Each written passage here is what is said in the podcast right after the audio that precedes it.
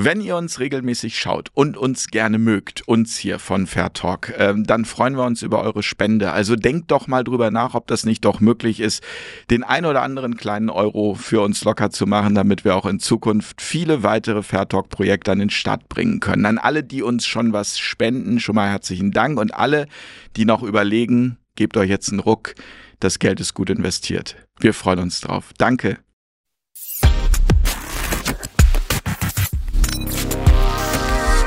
Auf Augenhöhe.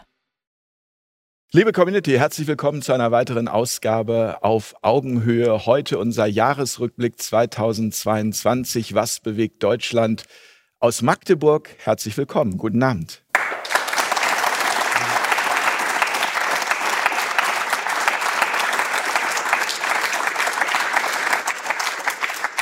Ja, was bewegt Deutschland? Eine große Frage. Darüber möchte ich heute mit äh, meinen Gästen sprechen. Und äh, ich begrüße ganz herzlich zum ersten Mal bei Fair Talk. Schön, dass Sie da sind. Dr. Michael Andrik. Hallo, Herr Dr. Andrik.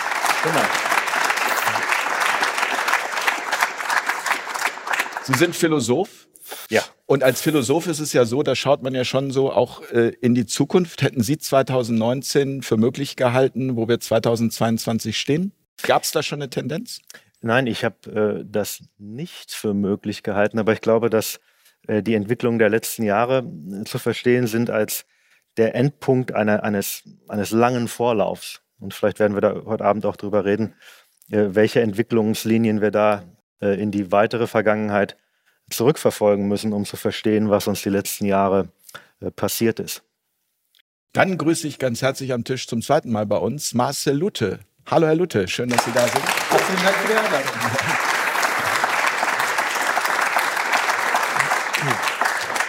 Sie sind Politiker. Und äh, meine Frage, das Jahr 2022, wie viele schlaflose Nächte hatten Sie? Hand aufs Herz. Also tatsächlich hatte ich, hatte ich einige wenige. Ich schlafe normalerweise relativ gut, aber gerade mit Blick auf die Situation in Berlin, das Thema werden wir sicherlich auch noch haben, die Wahlwiederholung, mhm. die Frage, ähm, wie es eigentlich um die Verfassung dieses Landes, also auch im rechtlichen Sinne bestellt ist. Wenn wir es hinnehmen, dass Wahlen einfach irgendwo dahingeschnoddert werden, dass dann ein Parlament tatsächlich Verantwortung ausübt, das nicht von irgendjemandem in diesem Land gewählt wurde, so ist die Situation in Berlin gerade, dann treibt einen das schon sehr um, weil ich eigentlich immer so aufgewachsen bin und auch so gelebt habe, dass ich sage, es wird irgendein Korrektiv geben. Spätestens das Bundesverfassungsgericht wird einschreiten. Und das hat es eben halt auch in dieser Frage nicht getan. Genauso ja die ganze Corona-Politik, die wir als Gewerkschaft ja sehr, sehr intensiv und kritisch begleitet haben. Gleiches Thema. Ich habe erwartet, es wird doch irgendwann mal einen Aufschrei geben. Und wenn der dann nicht kommt und gleichzeitig dann auch noch ähm, dieses ja unkritische Weitermachen gar nicht hinterfragt wird, dass kein Aufschrei in diesem Land auslöst, dann macht einem das schon schlaflose Nächte. Also insofern mindestens zwei. Herzlich willkommen und äh, ich grüße ganz herzlich Leo Lovis. Hallo, Herr Lovis. Moin, moin. Vielen Dank.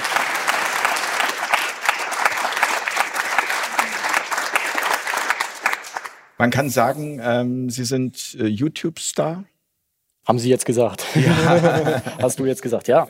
Ich habe letztens nachgeguckt. Also ich kann es auch nicht fassen, aber unter den Top 20 schnellst wachsenden YouTube-Kanälen und das mit politisch unkorrektem Content. Ich komme da auch nicht aus dem Staunen raus. Ja. War ähm, für Sie 2022 ein gutes Jahr?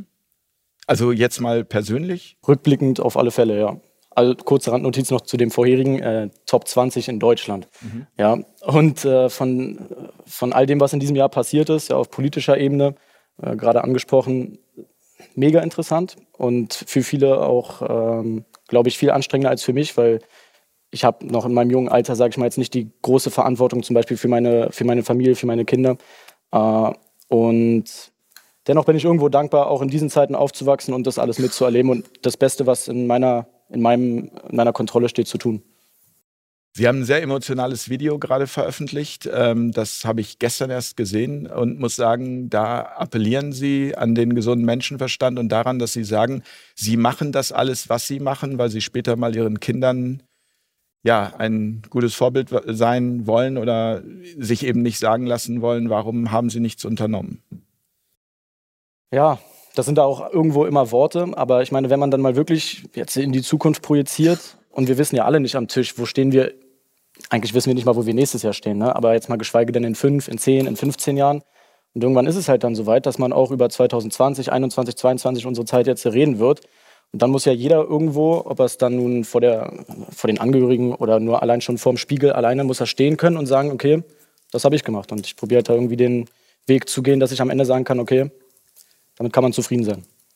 Ich grüße ganz herzlich in der Runde Professor Dr. Dr. Schubert, Christian Schubert. Schön, dass Sie da sind. Zum dritten Mal oder vierten Mal? Ich, nee, dritten Mal. Dritten Mal.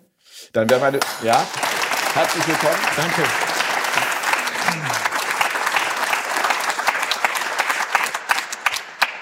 Ich rechne gerade zum dritten Mal hier, aber erst zwei Doktortitel. Wie kann das sein?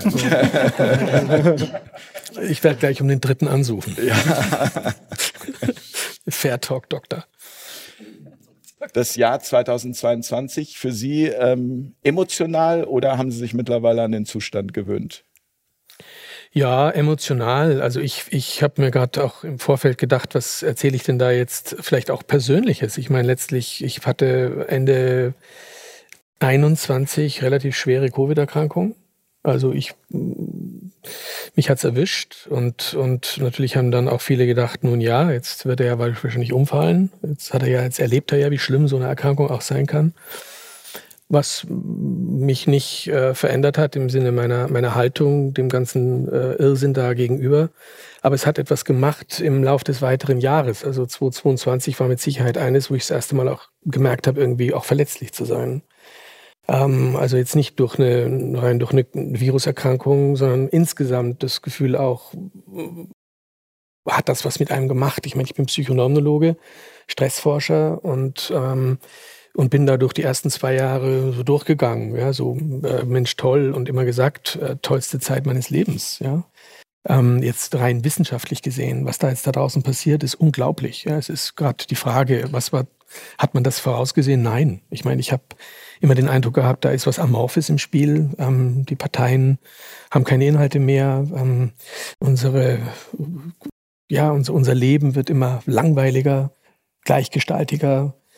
Und plötzlich knallt dieses Ding aus dem Nichts. Ähm, und, und, ähm, und das hat aufgeregt. Und das hat, ähm, und ich bin da Aktivist geworden und, und bin losgezogen und habe mich eingesetzt und auch riskiert. Aber irgendwie so ein bisschen mehr kann sowieso nichts anhaben.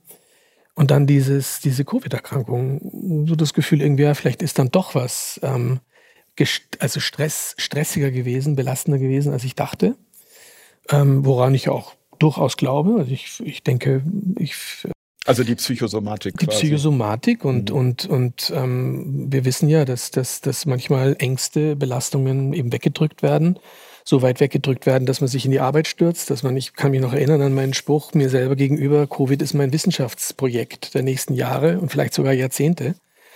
Und das ist ja nichts anderes als rationalisieren und sublimieren. Also das heißt, ich, ich presse möglicherweise meine Angst und meine Belastung, die ich sehr wohl als Mensch auch in dieser Zeit empfinde, gar nicht mal durch das Virus, sondern ich sage immer, Covid ist eine Pandemie eines falschen Menschenbildes. Und, ähm, und das hat mich, das hat mich schon bewegt. Also, und ja. Ich habe auch erstmal viel ähm, versucht zu verarbeiten über, äh, über Schreiben, Aufschreiben, äh, mhm. Nachsinieren.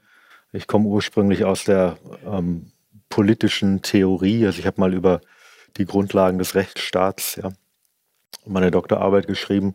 Und da konnte man jetzt ja das Versagen eines ganzen Institutionengefüges beobachten in einem ganz kurzen Zeitraum. Also man konnte immer wieder dieselbe Erfahrung machen. Wir haben eine Institution, zum Beispiel, Sie haben schon erwähnt, Herr Lute, das Bundesverfassungsgericht. Und ähm, wir erwarten uns vom Bundesverfassungsgericht Normenkontrolle in oberster Instanz. Ja? Und was wir bekommen haben, ist im Wesentlichen eine Bestätigung der Regierungspolitik.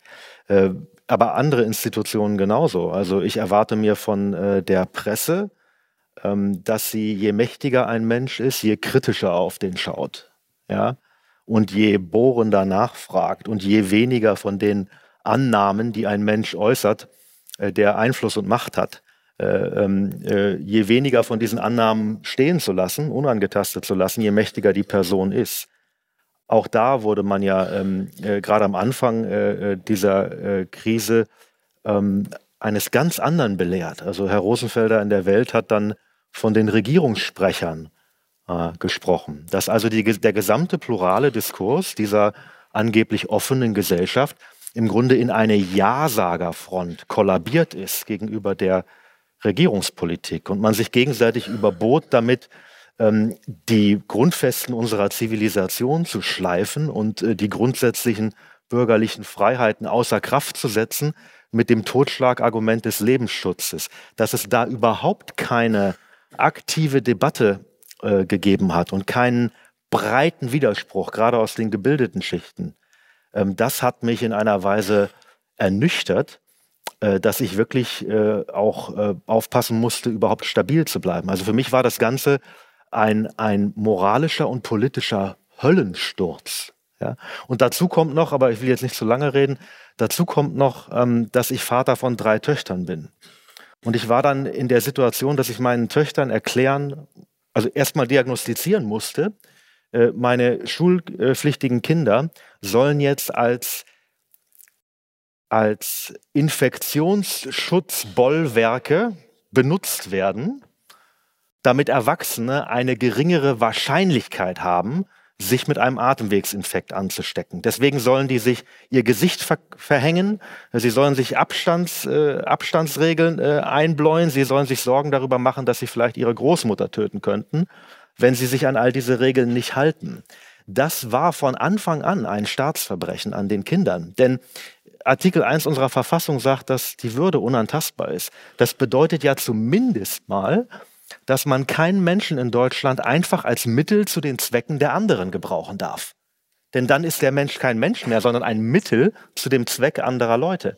Dass das in Deutschland möglich war, unwidersprochen als Einheitsprogramm einer ganz großen Koalition von viereinhalb Parteien, das ist für mich unaussprechlich. Es ist ein, ein, ein politischer Heimatverlust und auch ein Glaubensverlust gewesen von Anfang an. Und, Entschuldigung, aber weil mir das Wort gerade so auf der Zunge brennt, wir müssen das Wort Missbrauch hier eindeutig sagen. Es ist Traumatisierung von Menschen. Und es ist Missbrauch, die Kinder dafür herzunehmen, dass sie für die Erwachsenen ähm, äh, äh, den Schutz aufbauen, damit die Erwachsenen äh, nicht krank werden. Das ist Missbrauch. Das geht von unten nach oben gedacht und das, das kann nicht sein. Das, wir können unsere Kinder nicht dafür verwenden, die Kinder um sind gesund unsere zu bleiben. Also, ja, absolut. Wer, wer, wer, wer Kindern sagen will, dass sie eine Solidaritätspflicht mit Erwachsenen haben, der behandelt sie als Erwachsene und das ist Kindesmissbrauch. Das ist es. ja. ja.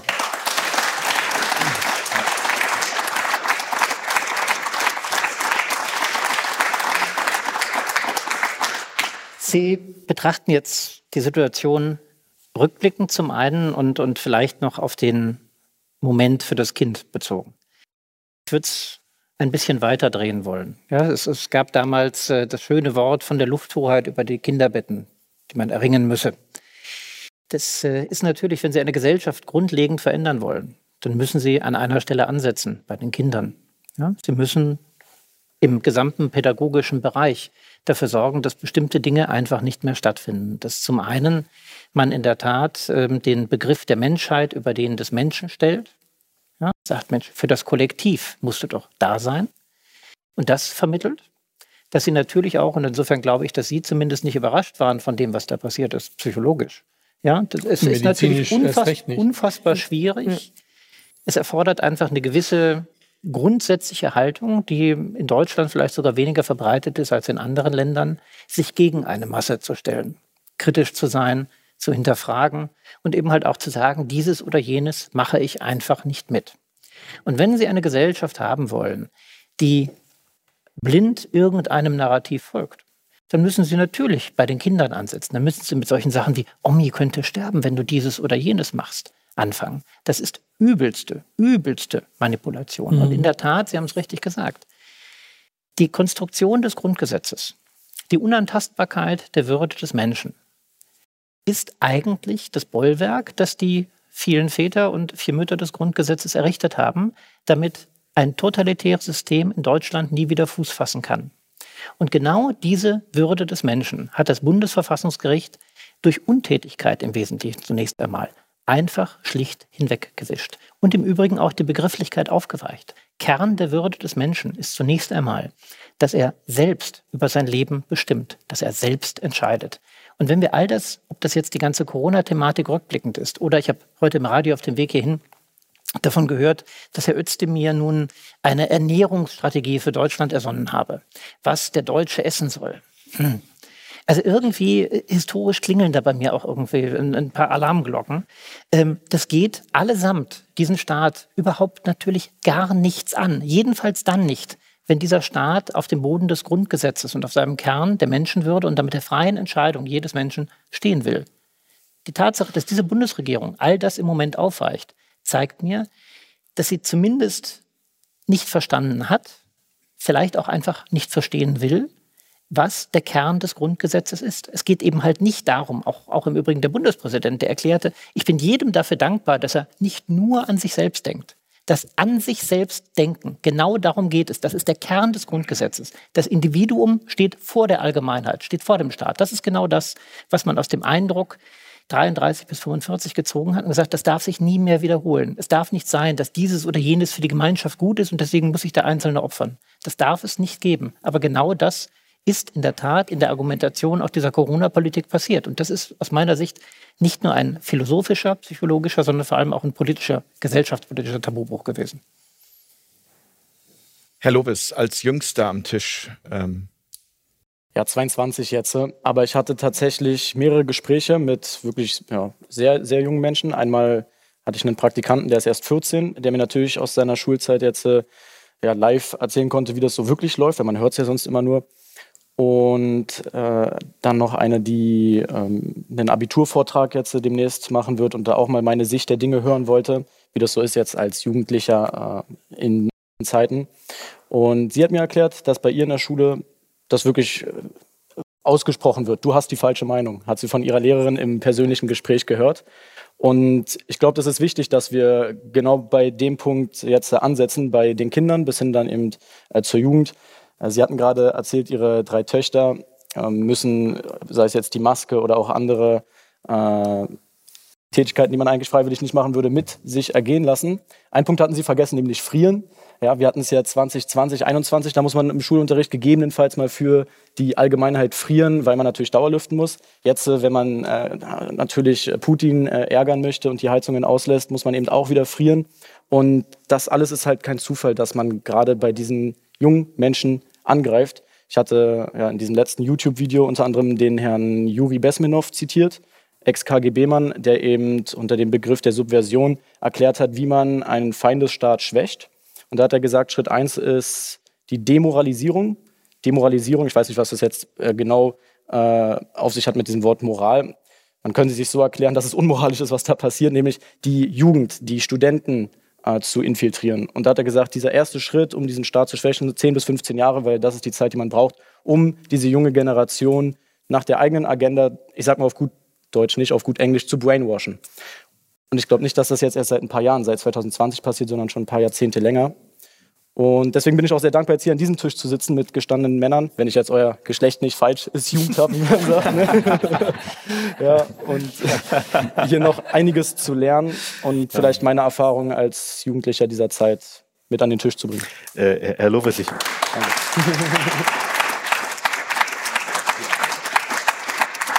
Ich, ich, würde da mal einhaken wollen. Also ich, ich stimme Ihnen zu, dass ähm, äh, die, die Folgen wenn man äh, Kindern in ihr grundsätzliches Weltvertrauen hineinpfuscht. Ja, so wie das jetzt gemacht worden ist durch diese Angsterzählungen und durch diese unnatürlichen äh, Separierungen, die man da vorgenommen hat, äh, dann hat das natürlich äh, am Ende auch eine formende Wirkung auf die Gesellschaft. Ja, ich würde aber äh, immer die einfachste, die einfachstmögliche Erklärung nehmen. Und für mich, ähm, äh, ich denke, dass man sich die Kinder ausersonnen hat, als kleine Hygienesoldaten, die also die Maßnahmen äh, erdulden müssen, weil sie ganz einfach keine Lobby haben.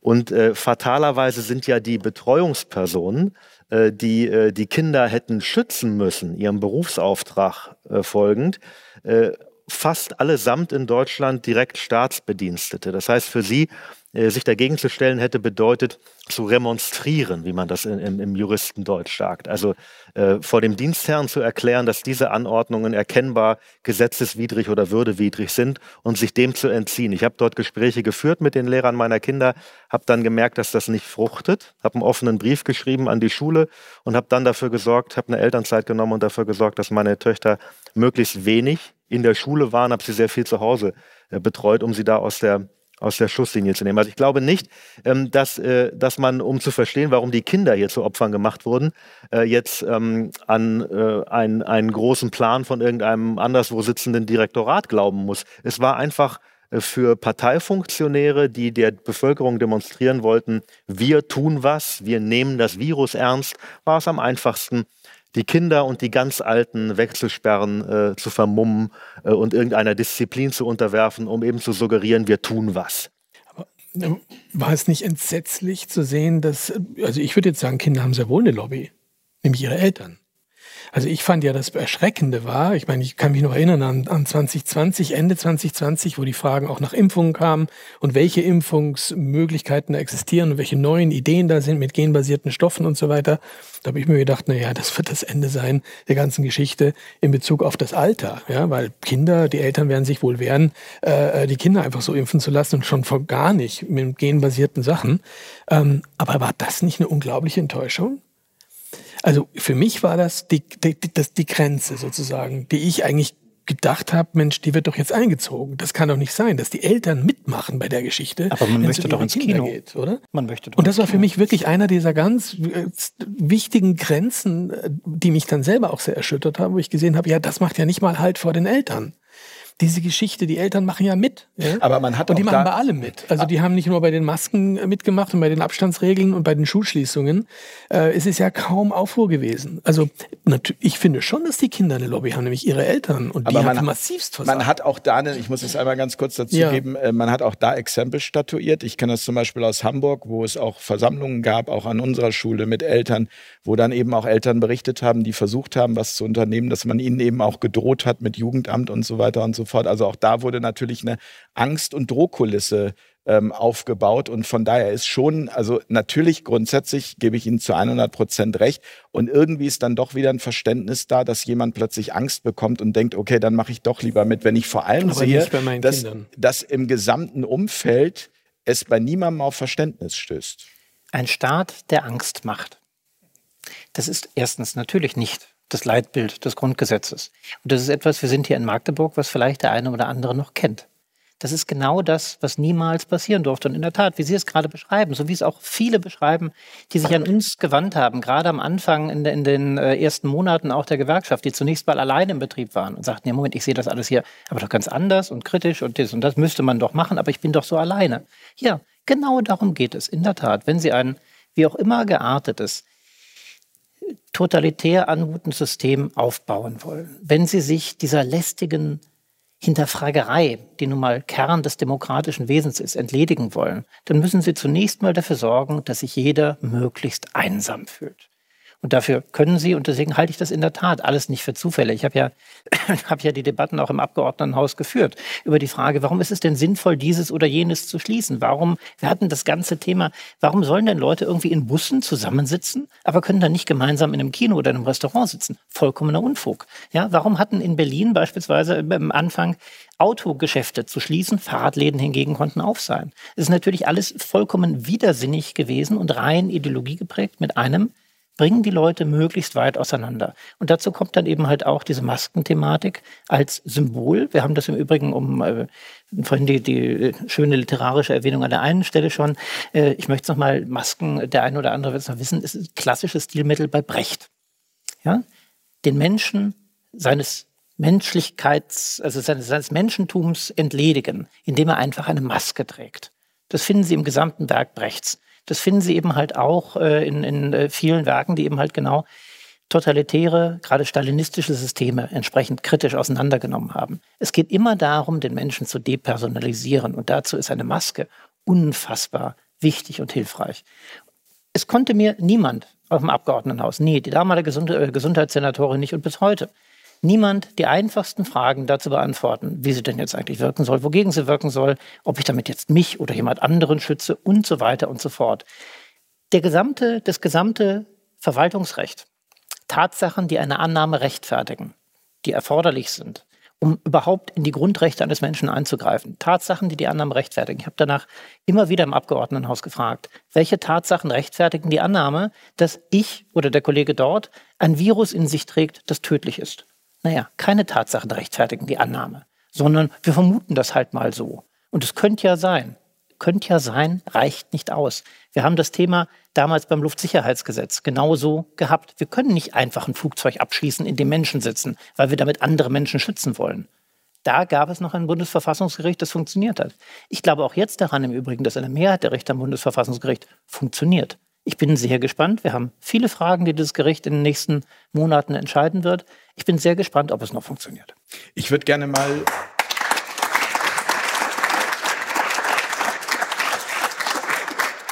Die Maske ist ja grundsätzlich ein Thema, das hat uns jetzt im Jahr 2022 noch begleitet, aber es wird immer weniger. Ich habe jetzt hier zum Beispiel gesehen, in Sachsen-Anhalt gibt es das auch in ähm, den S-Bahnen nicht mehr und in den Bussen. In Hamburg gibt es das noch. Das ist ja auch wieder von Bundesland zu Bundesland unterschiedlich.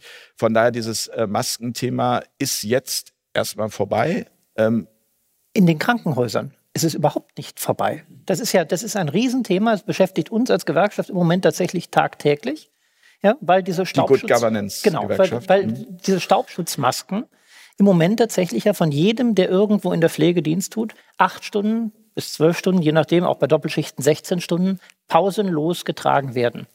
Das ist falsch, es ist eindeutig rechtswidrig, es geschieht aber ebenso. Wir haben dort die Situation, dass Sie müssen, brauchen zum einen natürlich eine Amts- bzw. betriebsärztliche Untersuchung, wie lange kann derjenige tragen und danach sind Pausen einzuhalten. Das ist geltender Rechtsstand in diesem Land. Es wird aber einfach nicht umgesetzt. Und dort wird einmal mehr auf Kosten der Pflegekräfte, auf deren Gesundheit Politik gemacht. Also in dem Fall eben halt eine unsinnige Regelung, 28b Infektionsschutzgesetz, die sagt, macht mal so von der man weiß, okay, rechtskonform müsste sie so, so umgesetzt werden, dass wir plötzlich viel mehr Pausen in der Pflege brauchen. Wenn wir viel mehr Pausen in der Pflege haben, heißt das, wir können deutlich weniger Patienten versorgen. Wenn wir weniger Patienten versorgen können, Achtung, haben wir die Überlastung des Gesundheitswesens viel schneller erreicht, die man angeblich ja damit verhindern will. Damit ist diese Maßnahme im Übrigen nicht verhältnismäßig, weil sie nicht geeignet ist, den Zweck zu erreichen. Mit anderen Worten, all das, was auch an dieser Stelle ein Gesundheitsausschuss des Deutschen Bundestages, ein Gesundheitsminister Lauterbach und eine Koalition der Willigen, die da immer brav im Deutschen Bundestag die Hand gehoben hat für diesen Unfug, durchgesetzt hat, ist einfach, naja, das, was ich gerade gesagt habe, Unfug. Es bringt nichts, aber gleichzeitig schädigt es weiter das Gesundheitswesen, weil natürlich die Leute in Scharen weggehen. Wir setzen jetzt gerade in der Klage durch, dass all diejenigen, die betroffen sind, zumindest mal diese Pausenzeiten, die sie ja durchgearbeitet haben, bezahlt bekommen. In dem Moment wird ein solcher Kostenblock auf die Krankenhäuser zukommen, dass der Unfug hoffentlich bald ein Ende hat.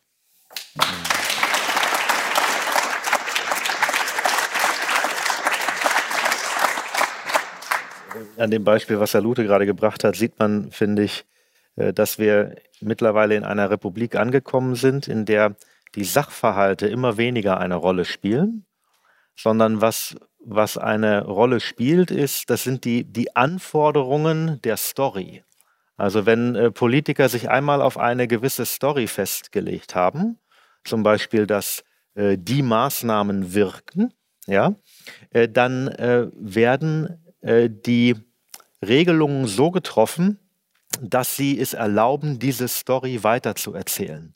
Und das ist sicherlich in der Politik immer schon so gewesen, aber in dieser Krise haben wir gesehen, dass es möglich ist, sogar auf Kosten von Menschenleben solche Geschichten einfach immer weiter zu erzählen. Wir sitzen ja hier heute in den letzten Geltungstagen der einrichtungsbezogenen Impfpflicht. Das muss man sich nochmal klar machen, was das bedeutet. Also hier, hier wurde mit dem Argument des Fremdschutzes bestimmten Berufsgruppen ähm, das Mandat erteilt, die, die mussten sich dieser Behandlung äh, unterwerfen, wenn sie nicht mit schwerwiegenden Folgen rechnen wollten für ihren Beruf und für ihr Auskommen. Man weiß aber, dass diese Präparate auch als maximale Nebenwirkung den Tod haben können. Das bedeutet, dass man hier also zur Fortschreibung einer Geschichte, die man mit bestimmten Gesichtern wie dem von Herrn Lauterbach äh, vielleicht äh, verknüpft, ja, zur Fortschreibung dieser Geschichte, selbst in dem Moment, wo man weiß, es gibt keinen Fremdschutz durch diese Präparate, selbst in dem Moment schreibt man diese Geschichte fort. Man übt also, um es mal deutlich zu sagen, man übt also einen sachgrundlosen, einen sachwidrigen Psychoterror aus auf Menschen in bestimmten Berufsgruppen, einfach nur um nicht sagen zu müssen, naja, der Grund ist entfallen für diese Regelung, wir haben uns da getäuscht, wir lassen die natürlich morgen früh enden. Ja? Aber das kommt niemandem in den, selbst Wolfgang Kubicki, der neulich in der Berliner Zeitung sehr dankenswerterweise gesagt hat, es war ein Fehler, diese Regelung zu unterstützen. Selbst der hat in seinem Debattenbeitrag dort nicht äh, gesagt, die muss morgen früh enden, sondern man lässt es jetzt auslaufen so als wäre das eine Bagatelle, noch für einen Monat Menschen unter einen völlig sachgrundlosen psychischen Druck zu setzen. Das ist eine Verfügung, ein Umspringen mit den Bürgern des Landes als bloßer Verfügungsmasse der Politik, die mich bis heute erschreckt. Und das dürfen wir nicht vergessen, das müssen wir aufarbeiten, auch juristisch. Das Aufarbeiten ist, ist ein äh, für mich wichtiger Punkt und äh, da kommen wir auch zum Punkt, ich würde das Thema Corona jetzt gerne zu Ende führen, ähm, weil ich habe gerade gehört, wir haben schon eine halbe Stunde. Äh, aber klar, es ist das Thema, was uns alle bewegt, nach wie vor. Vor allem jetzt bekommen wir ja mit die Nebenwirkungen der Impfungen und das ist ja noch so weit und vielschichtig, ja? Ja, na, ich wollte gerade beim äh, Thema Corona, das ist ein Hinweis oder ein, ein, ein, ein, ein wir, wir sehen im Corona, was schief läuft. Wir sehen vor allem bei Corona, was in der Medizin schiefläuft. Und diese Corona- und Covid-Geschichte, die wir jetzt die letzten drei Jahre miterlebt haben, ist primär der Medizin anzulasten. Sie hat die Stories erfunden. Sie hat die Narrative gemacht, die dann von der Politik dankbar angenommen wurden aus irgendwelchen Gründen. Ja? Aber letzten Endes ist das, ist, müssen wir die Medizin zur Verantwortung ziehen. Ich bin Arzt, ich bin Psychologe, ich bin Psychotherapeut. Ich kämpfe mich schon seit mehreren ja, ich kann fast sagen Jahrzehnten, durch diesen Irrsinn der Schulmedizin. Und das, was wir jetzt erlebt haben in Corona, wie Menschen behandelt werden, wie sie als, ich sage das dann immer, als Maschinen letztendlich behandelt werden, Seele, Geist von Körper abgetrennt, das ist ein Thema, das wir lange, lange kennen. Das ist nichts Neues. Und die Medizin hat jetzt den, den Turbo gezündet innerhalb der letzten drei Jahre, durchaus auch mit anderen Interessen noch im Hintergrund. Mag die Industrie ein Thema sein, Pharma und so weiter. Aber letzten Endes geht es mir darum, dass hier unglaublich viele Ärzte ein Narrativ gesponnen haben, das durchgezogen wurde und an dem immer noch festgehalten wird. Und der Oberarzt, den wir hier in, in Deutschland haben, ähnliche äh, schlimme Figuren haben wir natürlich auch in Österreich. Finde ja interessant, dass ich hier eingeladen werde als Österreicher für den Jahresrückblick für Deutschland. Ähm, es hat ja in sich schon wieder eine, eine lustige Komponente. Aber ähm, das, das, das, also für mich muss hier der Punkt angesetzt werden, wenn wir über dieses Ganze diskutieren. Medizin ist ein, ein, ein, für mich ein, ein Hinweis, was möglicherweise in allen anderen Systemen auch schiefläuft.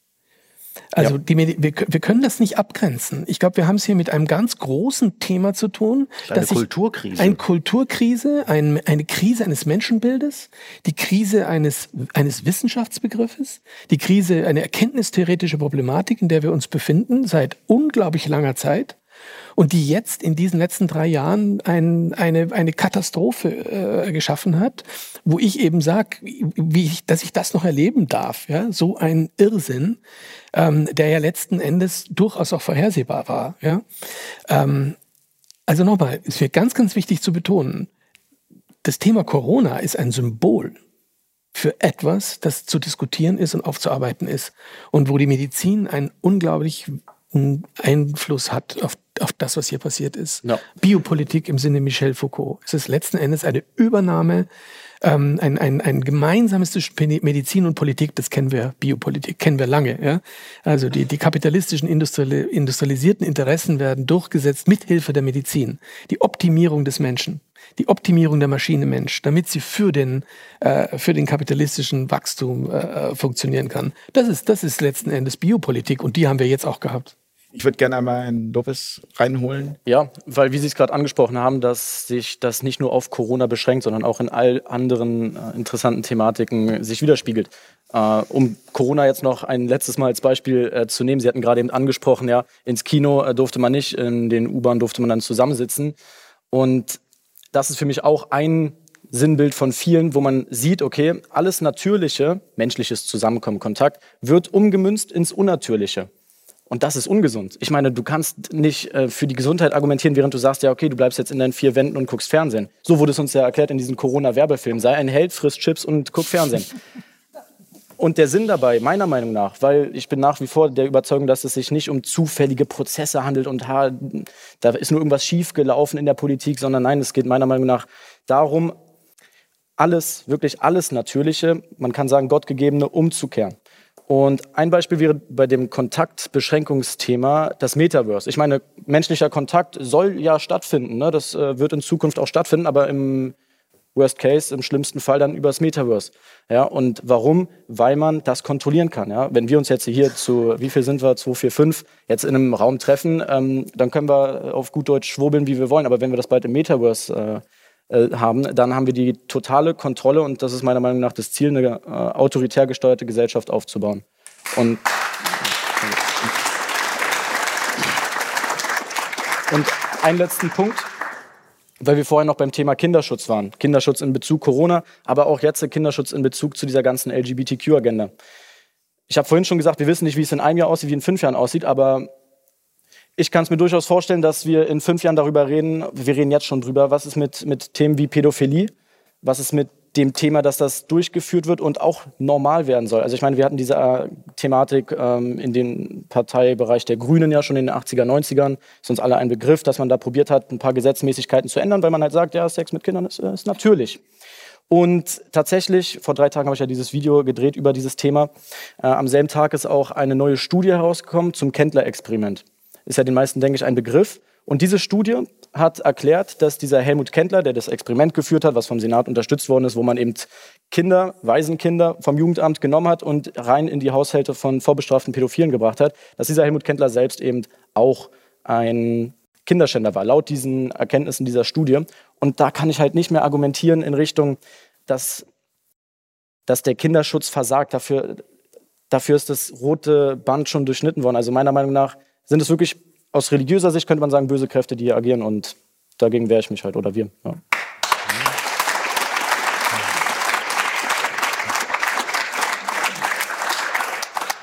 Es ist ja vor wenigen Wochen äh, ein Film in der Tat zu den Hintergründen des Kendler-Experiments äh, erschienen, den die Hedwig von Wilhelm gemacht hat im, im Wesentlichen.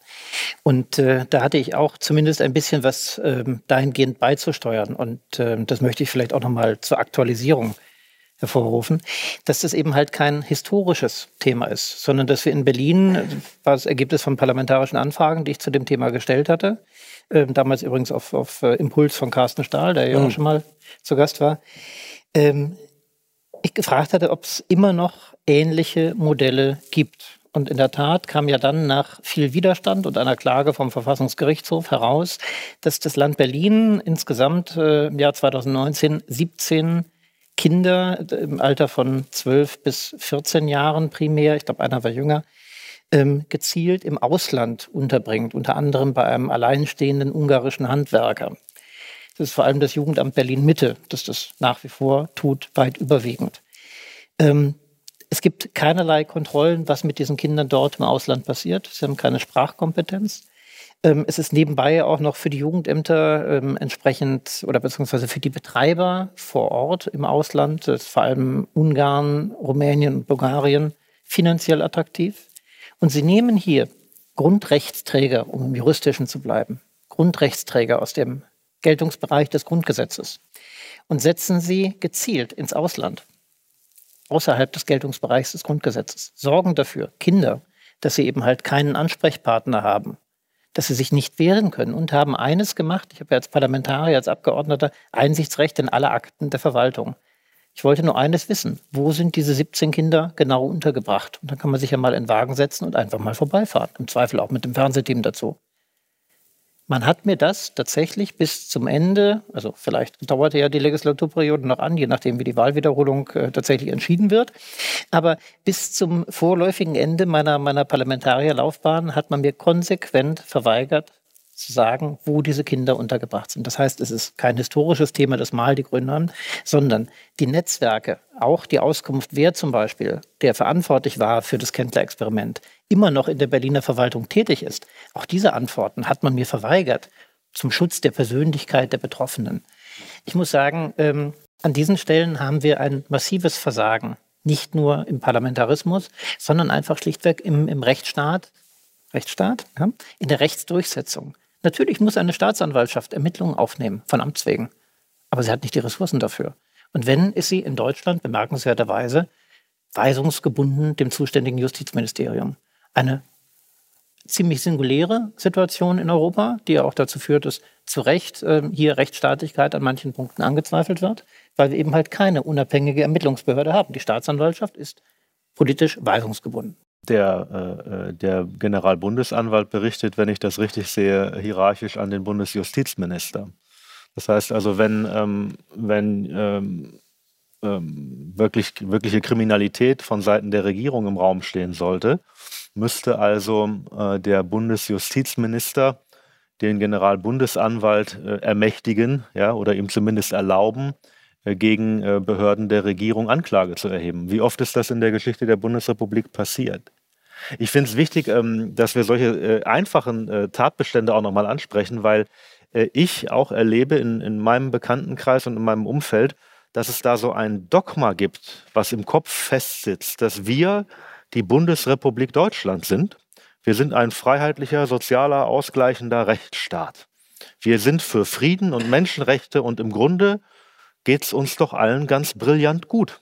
Hm. Ja, diese Mentalität der alten Bundesrepublik, äh, die hat 89, 90 aus meiner Sicht nochmal einen, einen zusätzlichen Schub bekommen äh, durch diese Vorstellung, dass man, weil man als Wirtschaftssystem übrig geblieben ist, jetzt das Siegersystem ist. Ja, daran schloss sich ja auch sofort die Agenda der Globalisierung an.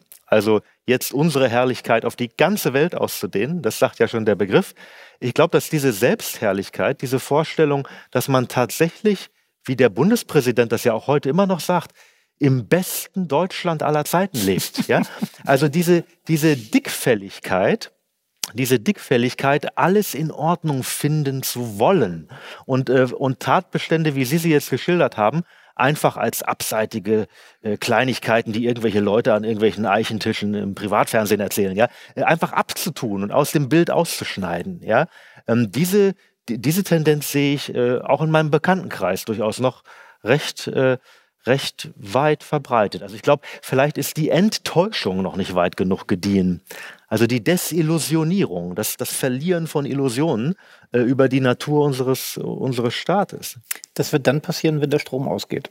Wenn das erste Mal länger. Sie glauben, Strom das ist der harte Haltepunkt. Wenn das Licht ausgeht, also, wenn das Bier nicht mehr gekühlt wird, dann, äh, dann wird es ernst. Also ja? ich glaube, irgendwann haben Sie auch den Friedfertigsten so sehr verärgert, dass er anfängt, Fragen zu stellen. Ah, die Umfragen sind ja schon so. Nicht? 20 Prozent der Deutschen laut Bertelsmann sind mit der Demokratie zufrieden, wie sie ist.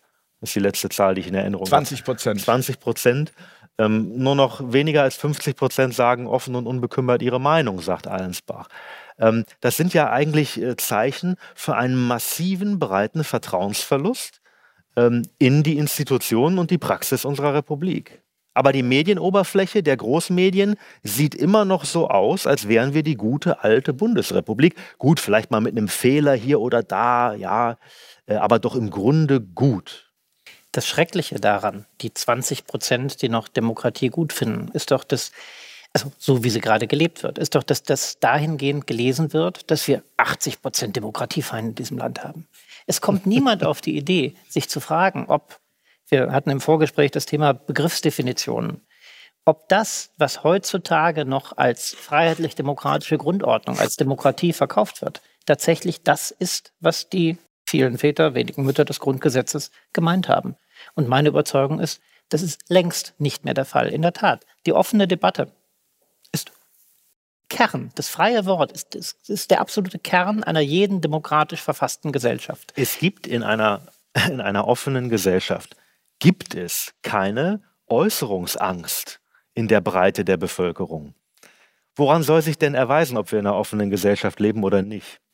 Also in den Gesetzbüchern steht es drin, dass es eine ist, da liegt unser Grundgesetz. Ja, wir sind per Definition eine offene Gesellschaft. Aber wie kann man das denn rausfinden? Na, indem man mal einfach eine Meinung vertritt, die die meisten anderen nicht vertreten. Und dann guckt man mal, was passiert. Und das machen ja Menschen jeden Tag und erleben Widerstand, äh, erleben äh, Gesten, erleben, äh, erleben abfällige moralische Etikette, die man Kündigung, ihnen dann Hausdurchsuchungen, bis hin zu Hausdurchsuchungen. Das heißt, wir, wir, wir müssen doch mal der, der Tatsache ins Auge sehen, was immer in unserer Verfassung steht und in unseren Gesetzen. In unserer alltäglichen Praxis ist das hier keine offene Gesellschaft, sondern es ist eine, die Diskussionskultur in Deutschland würde ich charakterisieren als so ein Eierschalentanz mit Schulterblick. Ja? So würde ich das zusammenfassen. Ist ein interessanter Gedanke auch deshalb, weil man dann ja mal einen Punkt hat, wo man sich selbst an die eigene Nase greifen kann. Weil klar, auf der einen Seite kann man jetzt sagen, hey, es läuft so viel schief, aber wenn das Gespräch dann beendet ist, dann hat man halt auch nur äh, über den heißen Brei philosophiert. Wenn man aber sagt, okay, äh, es kann Konsequenzen geben, wenn ich jetzt zum Beispiel meine Meinung einfach äußere, so wie ich sie äh, in dem Moment äh, meine und habe, dann ist das, denke ich, ein Schritt, den, den jeder zu einem gewissen Punkt machen kann und auch machen sollte. Klar, es gibt natürlich auch irgendwo eine Strategie, die man verfolgen muss. Also wenn du jetzt drei Kinder zum Ernähren hast, dann ist es natürlich logisch, dass du halt nicht direkt äh, gefeuert werden möchtest. An diesem Punkt sind wir nun mal mittlerweile. Und wenn man sich mal äh, im Ausland anschaut, ja, auch äh, bei uns wird ja dann in den Medien gesagt, hier Nordkorea, oder das beste Beispiel ist ja eigentlich mit China.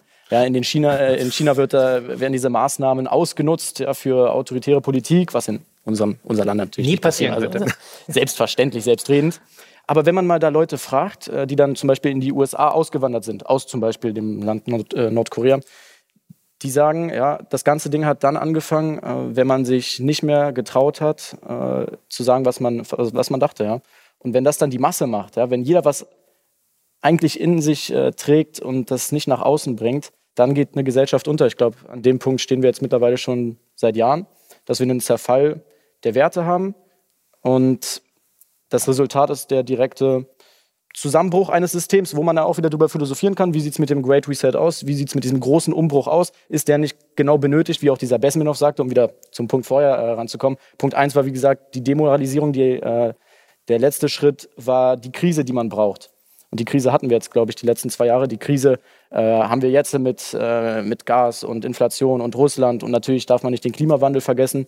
Und all diese globalen. Probleme werden genutzt, um dann eine Lösung anzubieten. Und diese Lösung müssen wir dann schlucken. Es kann sein, dass wir, ich will jetzt hier nicht schwarzmalerig sein, aber einfach mal so als Gedankenspiel, wenn der Strom ausfällt, wenn hier eine Art Anarchie ausbricht im Sinne von, hey, wir haben jetzt hier die Purge, wir haben jetzt hier äh, Straßenbanden, die durch die Stadt ziehen, dann wollen die Menschen ja eine Lösung haben. Dann, eine Anomie wahrscheinlich, oder? Wie, wie definitionstechnisch, ja, kann man sich drüber streiten, genau. Äh, aber dann wollen die, Lösung, äh, dann wollen die Leute natürlich einen, einen starken Staat haben, der dann sagt, ja, okay, dann lassen wir uns jetzt alle chippen und Überwachungskameras und so weiter, jetzt mal im Worst Case. Und hoffen wir natürlich, dass es dazu nicht kommt. Ne? Aber warum sollte das jemand wollen? Autorität, ja, das ist, eine Frage, die man natürlich. Das ist schon wieder eine philosophische Frage. Philosophisch, ja, religiös. Für mich eine wirtschaftliche. Na, das ist alle, alle Ebenen. Alle also, Wo, wo, Sie, wo Sie kein Problem erklärt haben, da können Sie auch keine Lösung verkaufen. Ja, in, insofern gibt es eine ganz, eine ganz natürliche Tendenz und die ist übrigens auch gar nicht böse, ja, sage ich als jemand mit, mit beträchtlicher Wirtschaftserfahrung. Das ist überhaupt keine, die ist, sondern die ist systembegründend für unsere Wirtschaftsordnung, dass wir uns fragen, wie können wir einander Produkte und Dienstleistungen verkaufen, die ein Problem lösen. Deswegen, wenn Sie, wenn Sie äh, äh, jemanden aus der Wirtschaft fragen, was ist die Lösung für ein gegebenes soziales Problem, dann äh, ist die Antwort, die Sie da bekommen werden, immer ein Produkt oder eine Dienstleistung. Ja?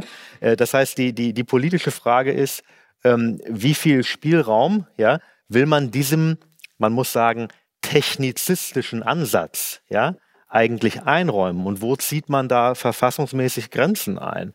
Ähm, das ist die, also ich würde nicht sagen, dass, ähm, ähm, dass es unbedingt ein, äh, einen großen Plan gibt, der hier exekutiert wird, denn dazu kenne ich zu viele große Pläne für die Weltgeschichte. Dazu hat es zu viele unterschiedliche gegeben und gibt es aktuell auch zu viele. Aber ein Bild, was mir immer sehr hilft, ist, ähm, sich einfach mal vorzustellen, wie ist das, wenn ich mir ein weißes Blatt Papier nehme, ich mache mal ein Kreuz in die Mitte und dann überlagere ich in diesem Kreuz mal sieben, acht, neun, zehn Ovale. die sich alle in dem Kreuz überlappen. Ich glaube, das ist die Wirklichkeit. Es gibt den Herrn Schwab, der in jede Regierung der westlichen Welt seine Young Leader-Absolventen versucht einzuschleusen mit seiner Ideologie. Ähm, es gibt aber auch ähm, äh, ernsthaft bemühte Forscher, die bestimmte neue Wirkmechanismen ausprobieren wollen und die denken, Mensch, in so einer Pandemie kann man das mal machen. Das ist ein weiteres Oval, ein, ein, ein Interessenkreis. Äh, und dann gibt es hundert andere Interessenkreise und das, was daraus resultiert, ist dann das Geschehen. Ähm, das ja. ist ein komplexes Phänomen, was aus vielen Interessenkreisen entsteht und keine, äh, keine zentral gesteuerte Angelegenheit. Äh, denn so, so klug so klug und so mächtig ist keine Zentrale. Ja gut, klug und mächtig. Ich meine, sehen wir nicht gerade während zum Beispiel der Corona- oder auch Klimageschichte, wie diese kleineren Institutionen, wie Sie gerade angesprochen haben, äh, sei es jetzt die Wissenschaftler, die jetzt gerade mal ein bisschen aus gutem Willen heraus probieren, wie man da helfen kann, werden die nicht kontrolliert über zum Beispiel größere Organisationen wie dem World, äh, World Economic Forum, weil dafür braucht man ja keine Intelligenz, dafür braucht man ja äh, vor allem, also braucht man auch, aber braucht braucht man auch Mittel. Ja, so ein Wissenschaftler kann ja nur mit den finanziellen Mitteln äh, arbeiten. Und wenn gesagt wird, hier für den menschengemachten Klimawandel und die Theorie dahinter, dafür gibt es die finanziellen Mittel und für alles andere nicht, dann hat man ja die direkte Steuerung. Also ich denke schon, dass es äh, im Endeffekt eine Art pyridiales System ist, wo eben gesagt wird, äh, ja, äh, das, was gewollt ist, daran wird geforscht und das andere halt nicht. Es geht ja, es geht ja, wenn ich es richtig verstehe, darum, steht noch etwas über dem Staat. Ja, genau. Das, das ist doch uns, weil im Endeffekt sehen wir es ja im Bildungssystem. Das Bildungssystem ist letzten Endes darauf ausgerichtet, Staatsinteressen am Ende zu erfüllen. Ja, das heißt, um Wirtschaftsleistung zu schaffen innerhalb eines Landes, eines Wirtschaftssystems, brauchen wir die Kinder, die jetzt zu erwachsenen Bürgern heranwachsen und entsprechend indoktriniert sind über das, was Bildung bedeutet in unserem Land, oder? Da ist ja kein, das sind ja klare Lehrpläne und die, man kann ja die Frage stellen, auf was laufen denn die Lehrpläne hinaus? Ich vermute mal ganz stark, den Staat zu unterstützen in seinen Unternehmungen. Und, und da wird nicht äh, äh, freies Denken geschult und oder kreatives Denken oder Selbstbestimmung oder Freiheit im Denken, sondern das sind gewisse vorab schon ähm, äh, gegebene Lehrpläne. Sie haben und, vorhin und, gesagt, dass wir, dass wir eine, ähm, eine umfängliche Krise haben und im Grunde eine Kulturkrise hatten wir, glaube ja, ich, den, den, ja. äh, das Wort in die Runde geworfen. Ähm, ich glaube tatsächlich, dass ähm, man äh, die letzten Jahre und die dramatischen ähm, äh, diese Erfahrungen von Etikettenschwindel, also steht drauf, ähm, Normenkontrolle im Verfassungsgericht, passiert einfach gar nichts oder Regierungsbestätigung. Und so kann man alle Institutionen durchgehen. Ich glaube, dass das gesehen werden muss vor dem Hintergrund einer Kulturentwicklung. Wir haben Pluralität verlernt und zwar in der Breite der Bevölkerung. Äh, wenn, ich, äh, wenn ich das betrachte als, als Philosoph, ich versuche natürlich immer zu abstrahieren von den Details, die ich sehe, das ist quasi meine Ausbildung. Und wenn ich mir die öffentlichen Diskussionen heute anschaue, ganz egal in welchem Feld, ob es Migration ist oder ob es die Covid-Krise ist oder ob es jetzt die Ukraine-Krise ist, immer sehe ich dasselbe Muster. Und das Muster ist, die Menschen fassen die Diskussion miteinander nicht mehr auf als den Austausch von Meinungen, um was zu lernen, sondern die Öffentlichkeit, der öffentliche Raum wird jetzt so betrachtet, als wäre das der Ort, wo man die Wahrheit zu sagen hat. Wahrheit. Wo man, wo man ja. die Wahrheit aussprechen, sich bekennen muss und bekräftigen muss, dass man, dass man zu denen gehört, die die richtige Ansicht haben. Ja? Aber das ist das genaue Gegenteil einer demokratischen Gesinnung. Deswegen stehe ich auch so ratlos davor, weil letztlich können wir, oder ich schon gar nicht als, als, als kleiner Randphilosoph, ich, äh, man kann die Menschen nicht vor ihren eigenen Wertvorstellungen beschützen. Wenn, wenn die Menschen heute in der Mehrheit der Meinung sind, dass der öffentliche Raum und Diskussionen nur dazu da sind, die Wahrheit zu bekräftigen, dann haben sie sich selbst schon total, totalitarisiert im Denken, ja, und dann wird es sehr schwierig, da wieder Pluralität reinzubekommen und Dissens. Aber Demokratie ist die Verwaltung der Meinungsverschiedenheit. Und das ist unsere Aufgabe hier, ja. habe ich den Eindruck. Ja. Also wir können nicht davon ausgehen, dass die alle jetzt infiziert werden äh, auf die Schnelle, äh, dass wir hier eine Kulturveränderung haben. Sondern also ich denke, positiv infiziert. Im positiven mhm. Sinn pos äh, positiv infiziert werden. Sondern ich denke, es ist genauso etwas, was wir hier machen.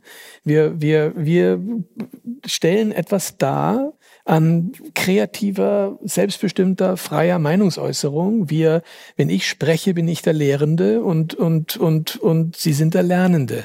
Und wenn Sie dann beginnen zu sprechen, bin ich der Lernende und Sie sind der Lehrende. Und das ist ein Oszillieren zwischen uns und das ist Kommunikation. Und ja, dann machen wir freie Meinungsaustausch. Kommunikation. Wir machen also, Meinungsaustausch. Also Sie, Sie, machen, kommen, Sie kommen mit Ihrer Meinung Ja, und dann gehen Sie absolut. mit meiner und dann haben wir einen Genau. Meinungsaustausch. Und ich Nee, mich- das wollen wir ja auch nicht. Und ich habe mich oft erinnert, jetzt, wo, wo Nein, wir so reden, an meine äh, psychotherapeutische Arbeit. Letzten Endes ist es ja das, ich setze mich mit jemandem hin und lasse den einfach mal reden. Aber das ist ja Frei und kreativ, selbstbestimmt reden über seine Welt, über seine Themen, über seine Und heute Probleme. haben Menschen Angst, Und wenn das da- zu tun, weil sie wissen, Natürlich. da Dass gibt es es, bekämpft jemand, wird. da gibt es Na jemand, klar. der schaut, ob ich das Richtige der sage. bewertet. genau. Ja? Der bewertet. Bewerten darf man ja. Warum soll man nicht bewerten? Nur das Problematisch ist, dass die Menschen in Deutschland mehrheitlich das Gefühl haben, sie werden von einer Instanz bewertet in ihren Äußerungen, die sie dann auch sanktionieren kann Mhm. für ihre falschen Ansichten. Und dass wir es kulturell so weit gebracht haben, das muss uns wirklich zu denken geben. Und ich persönlich, wenn ich es mal konkret machen darf, ich persönlich glaube, einer der absoluten Schlüssel, wie wir aus der Nummer rauskommen und wieder in eine streitfähige äh, und, und offene Gesellschaft kommen, ist eine Reform, bitte, bitte eine Reform des öffentlich-rechtlichen Rundfunks. Wir brauchen Kontrollgremien für den öffentlich.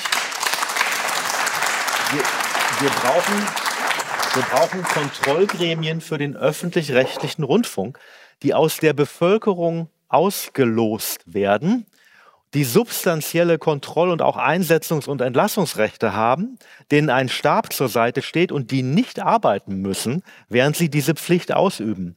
Denn letzten Endes, wer die Medienoberfläche thematisch kontrollieren kann, der hat die Macht.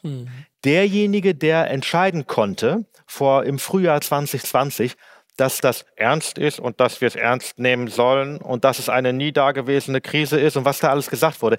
Derjenige, der die Begriffe setzen kann, in denen wir etwas diskutieren, der herrscht über uns. Und wenn wir frei sein wollen, dann brauchen wir eine Medienoberfläche, auf der immer das eine und auch das polare Gegenteil vorkommt.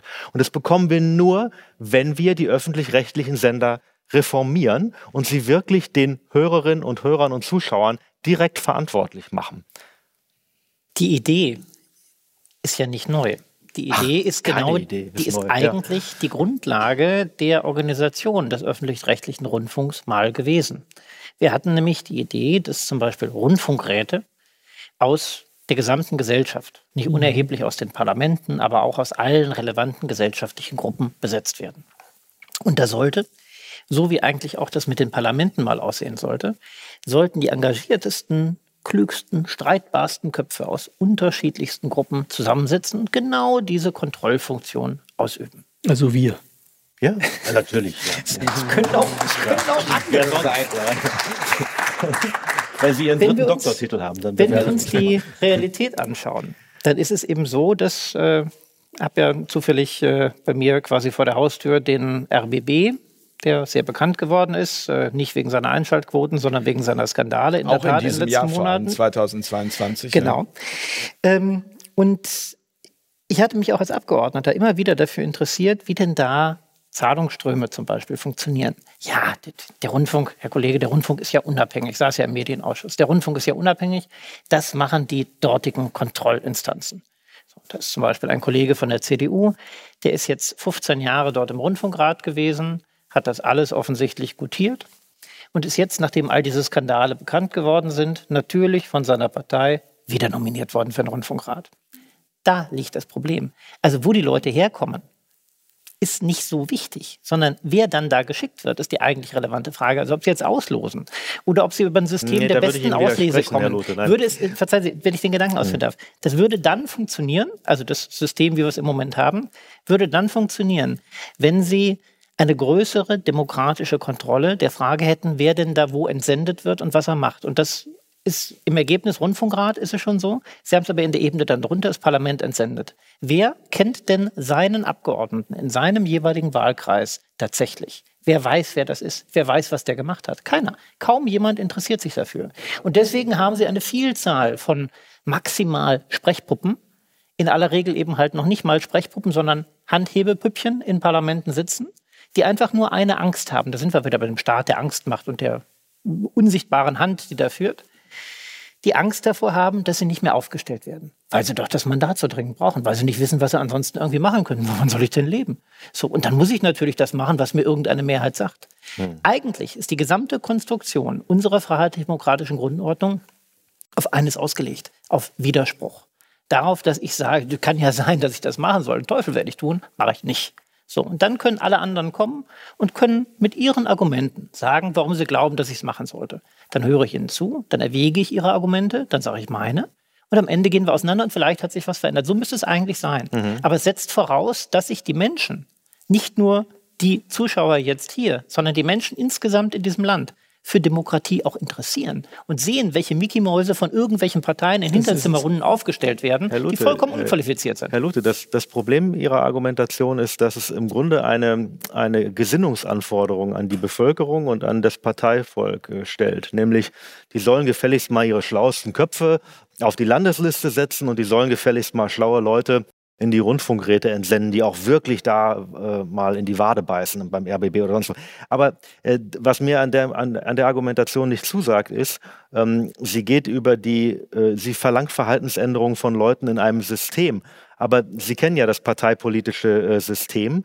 Äh, äh, was haben Sie denn da für, Leute und was sind da die Bewegungsgesetze? Das ist ja verhältnismäßig einfach. Also widersprechen Sie mir, Sie haben da ja noch mehr Erfolg und Erfahrung als ich, aber wenn Sie in einer Partei nach oben gehen wollen, wie machen Sie das? Also mein, nach meiner Beobachtung und Erfahrung zwei Gesetze. Ja? Das erste, Sie müssen mit jedem, wahllos, mit jedem in der Partei erstmal gut können und sich nett mit denen unterhalten. Denn Sie wissen ja nicht, wer mit wem. So. Und wenn dann kontroverse Themen aufkommen, dann müssen Sie sehr aufpassen, sich dazu bloß nicht zu früh oder zu deutlich zu positionieren. Wenn Sie das nämlich tun, dann spalten Sie damit das Netzwerk, das Sie sich gerade durch allseitige Freundlichkeit aufgebaut haben und was Sie dann auf die Parteiliste hieven soll. Das bedeutet, auch wenn es noch keine komplette Theorie davon ist, ja, aber das bedeutet, dass Sie in den, in den Parteiverbänden eine Mittelmaßauslese bekommen. Also sie bekommen eine Mittelmaß-Auslese äh, nach oben, ja, und am Ende haben sie oben Leute, die vor allem darauf achten, dass darunter niemand ist, der gefährlich werden könnte.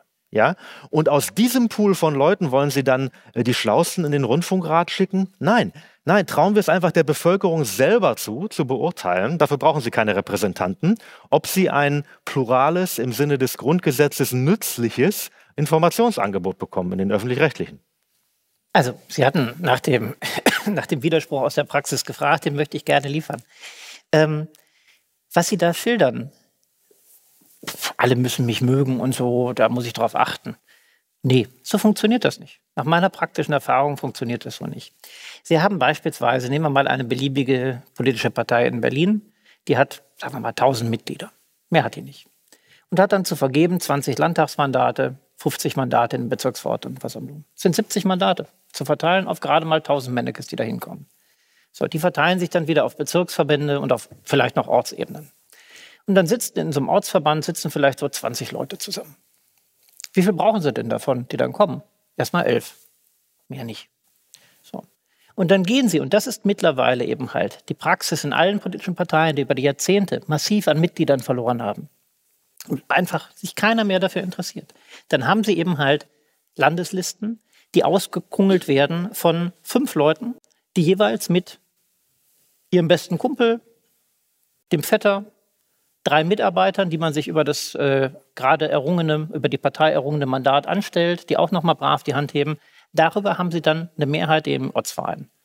Und darüber kriegen sie dann wiederum über vielleicht auch noch ein paar äh, Geistermitglieder, die es also gar nicht gibt, die ihnen aber Delegiertenstimmen geben, weil dafür wieder Geld abgeführt wird. Darüber kriegen sie dann wiederum noch mehr Macht auf der Bezirksebene. Und dann verhandeln sie mit ein paar anderen Leuten, die das alle ganz genauso machen, auf der Landesebene darüber, welche zwei, drei Fleischstücke sie von so einer Landesliste kriegen. Das ist die Praxis in allen politischen Parteien. Das ist die Praxis. Und was ich sage, ist Folgendes. Wenn ich mir angucke, als ich vor Gott, über 30 Jahren angefangen habe, politisch tätig zu werden. Da hatten sie in so einem einfachen Ortsverein, einem kleinen Ort im Ruhrgebiet, 20.000 Einwohner, hatten sie ach, knapp 300 Mitglieder. Und das war nicht die größte Partei. Da kamen zumindest 150 Leute zusammen einmal im Jahr und haben angeregt diskutiert. Und da konnten sie mal nicht sagen, ach, pass mal auf, den Job kriegt noch meine Tochter und das, das und so weiter, weil da viel zu viele andere Interessen da waren.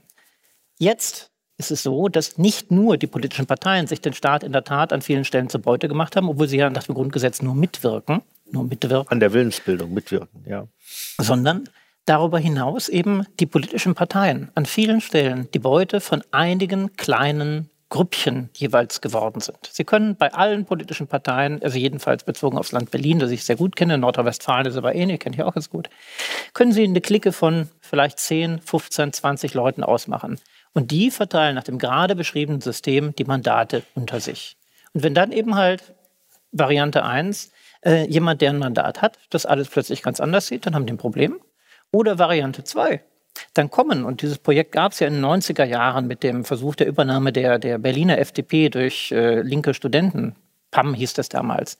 Da hieß es, Mensch, tretet doch einfach mal, wie viele Leute sind denn in so einem FDP-Ortsverein, so und so viel? Wir treten da jetzt mit 200 Mann ein und übernehmen den Laden. Ja, genau so funktioniert's. Jetzt, heute sind die politischen Parteien aber noch viel mitgliederschwächer. Ich kann nur sagen, einem jeden treten Sie ein, egal wo. Sind Sie kritisch? Machen Sie dann gerne damit? Übernehmen Sie den Laden, stören Sie das System. Gucken Sie sich mal an, wie das in den letzten Jahren gelaufen ist. Auch darüber werden wir keine äh, Renaissance im Übrigen der politischen Parteien erleben, sondern wir werden erleben, dass diese politischen Parteien, die in diesem Land sich über die letzten Jahrzehnte weiterentwickelt haben, langsam aber sicher dann von innen kollabieren werden. Im Moment erleben wir das Gegenteil. Sie werden von außen erodiert. Sie haben immer weniger Zustimmung dann werden sie auch von innen kollabieren. Ich würde ich würd an der Stelle gerne einmal eine Zäsur machen, weil was bewegt Deutschland? Der da, große Jahres... Darf, ja? darf ich ganz kurz unterbrechen, ganz kurz weil noch, mir ja. noch etwas... Äh, so könnte ja, das könnte ja der Grund sein, warum Deutschland nicht ins Achtelfinale gekommen ist. Ja, genau. Genau deswegen weil die Leute sich die Jobs offensichtlich irgendwie absichern innerhalb der, des DFBs und so weiter. Ja, nein, ganz nein, ähnlich. nein, die sind deshalb nicht ins, äh, ins Achtelfinale gekommen, weil sie aus Protest gegen die unmenschlichen Verhältnisse der Welt ja so gespielt haben. Ach so, okay. Aber da sind wir bei der WM. Ich finde, das ist gesehen. eine schöne Überleitung gewesen. Ich wollte eigentlich gerade eine machen. Wir sind bei der Weltmeisterschaft in Katar. Eigentlich eine Stallvorlage für Sie, Herr Lovis, oder? Ich meine, die Doppelmoral, das ist ja schon fast äh, nicht mehr zu ertragen gewesen. Auf der einen Seite sollen wir hier die Heizung runterdrehen und auf der anderen Seite werden da die Stadien gekühlt, damit diese WM stattfinden kann.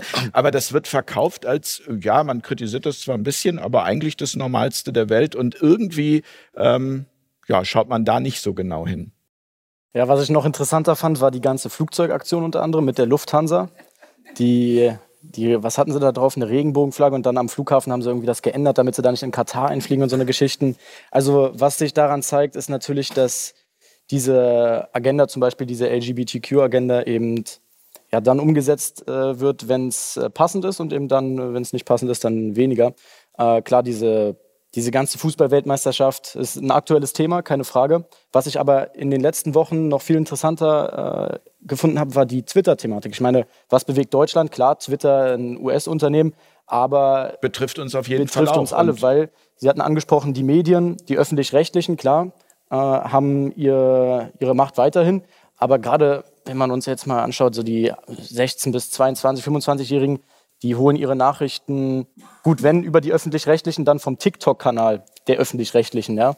Und diese ganzen Plattformen, TikTok, Twitter, Instagram, das finde ich, sind sehr, sehr interessante Themen, weil auch da wiederum, Sie hatten es vorhin angesprochen, ein möglicher Staat hinterm Staat oder einfach Mächte, die mächtiger sind einfach als irgendwie so ein Hans Müller von den Grünen oder so, ähm, dass das ein Thema ist, was besprochen werden muss. Ich meine, der Elon Musk kann man jetzt halten von was man will, mit auch seinen Gehirnchips und seinen Forschungen auch in der RNA-Industrie, äh, hat trotzdem gezeigt, zeigt jetzt gerade in diesem Moment, dass das FBI zu Zeiten des äh, Wahlkampfs 2020 ja, gezielt bei Twitter reingegangen ist ins Büro, hat gesagt, hey, wir haben da diesen Laptop, ja, das ist von diesem Sohnemann von Joe Biden. Hunter Biden. Äh, ja, genau, das ist der Hunter. Das ist, das ist auch eine Geschichte, die hier ist hier so gut wie gar nicht bekannt. Ja, ne, das ist da hinten halt Übersee, mein Gott, das ist ja auch eine Demokratie, das wird schon passen da drüben. So, ne? Genauso wie hier. genau. Und dass, ja, Meinungsfreiheit, ja, kleingeschrieben wird. Äh, zumindest äh, seit dieser Übernahme von Twitter durch Musk kann man vielleicht jetzt darüber philosophieren, dass das besser wird. Äh, aber dass sich wirklich Organisationen wie das FBI ja nicht eingesetzt hat, um zum Beispiel, ja, sei es jetzt Kinderpornografie oder äh, anderweitige äh, Situationen ja, zu bearbeiten, was sie eigentlich machen sollten, sondern eben gezielt das Recht der Menschen auf eine freie Meinungsäußerung unterdrückt haben, beziehungsweise überhaupt erst äh, die Möglichkeit hat, sich zu informieren. Weil das ist nämlich der nächste Punkt. Wie kannst du denn deine eigene Meinung äh, frei äußern, wenn es nicht mal mehr deine eigene Meinung ist? Weil Sie haben vorhin gesagt, das hatte ich mir kurz aufgeschrieben, ähm, wir haben es verlernt, äh, unsere pluralistischen Adern sozusagen zu zeigen. Äh, ich würde ja diesen Begriff äh, verlernt vielleicht noch mal in die Runde werfen, weil es ja philosophisch auch eine interessante Frage, wurden wir nicht vielleicht ein Stück weit umerzogen, ja? Weil eine Erziehung funktioniert ja, ich meine, da können Sie bestimmt ein Lied von singen, über, ja, du bekommst äh, deine Vorteile, wenn du halt den hier machst, ne? Und du bekommst deine Nachteile, wenn du den hier eben nicht machst. Und genauso funktioniert das eben auch äh, bei uns in Deutschland. Und das Ganze läuft selber Propaganda. Kommt ja auch noch dazu. Es geht ja nicht nur ganz offensichtlich um irgendwelche äh, ähm, Ideen, die die Mächtigen mit uns vorhaben, sondern es geht ja darum, wie sie es schaffen, uns dazu zu bringen. Und das sind ja hochsubtile, perfide Mechanismen, die wir kennen. Tiefenindoktrination. Also es wird mit dem Unbewussten gespielt. Also insofern Freiheit ist auch die große Frage. Oder? Und deswegen ist, ist wahrscheinlich Freiheit? auch so eine WM so wichtig, damit auch da wieder, ähm, ich sag mal jetzt wahrscheinlich eine Verschwörungstheorie abgelenkt werden kann.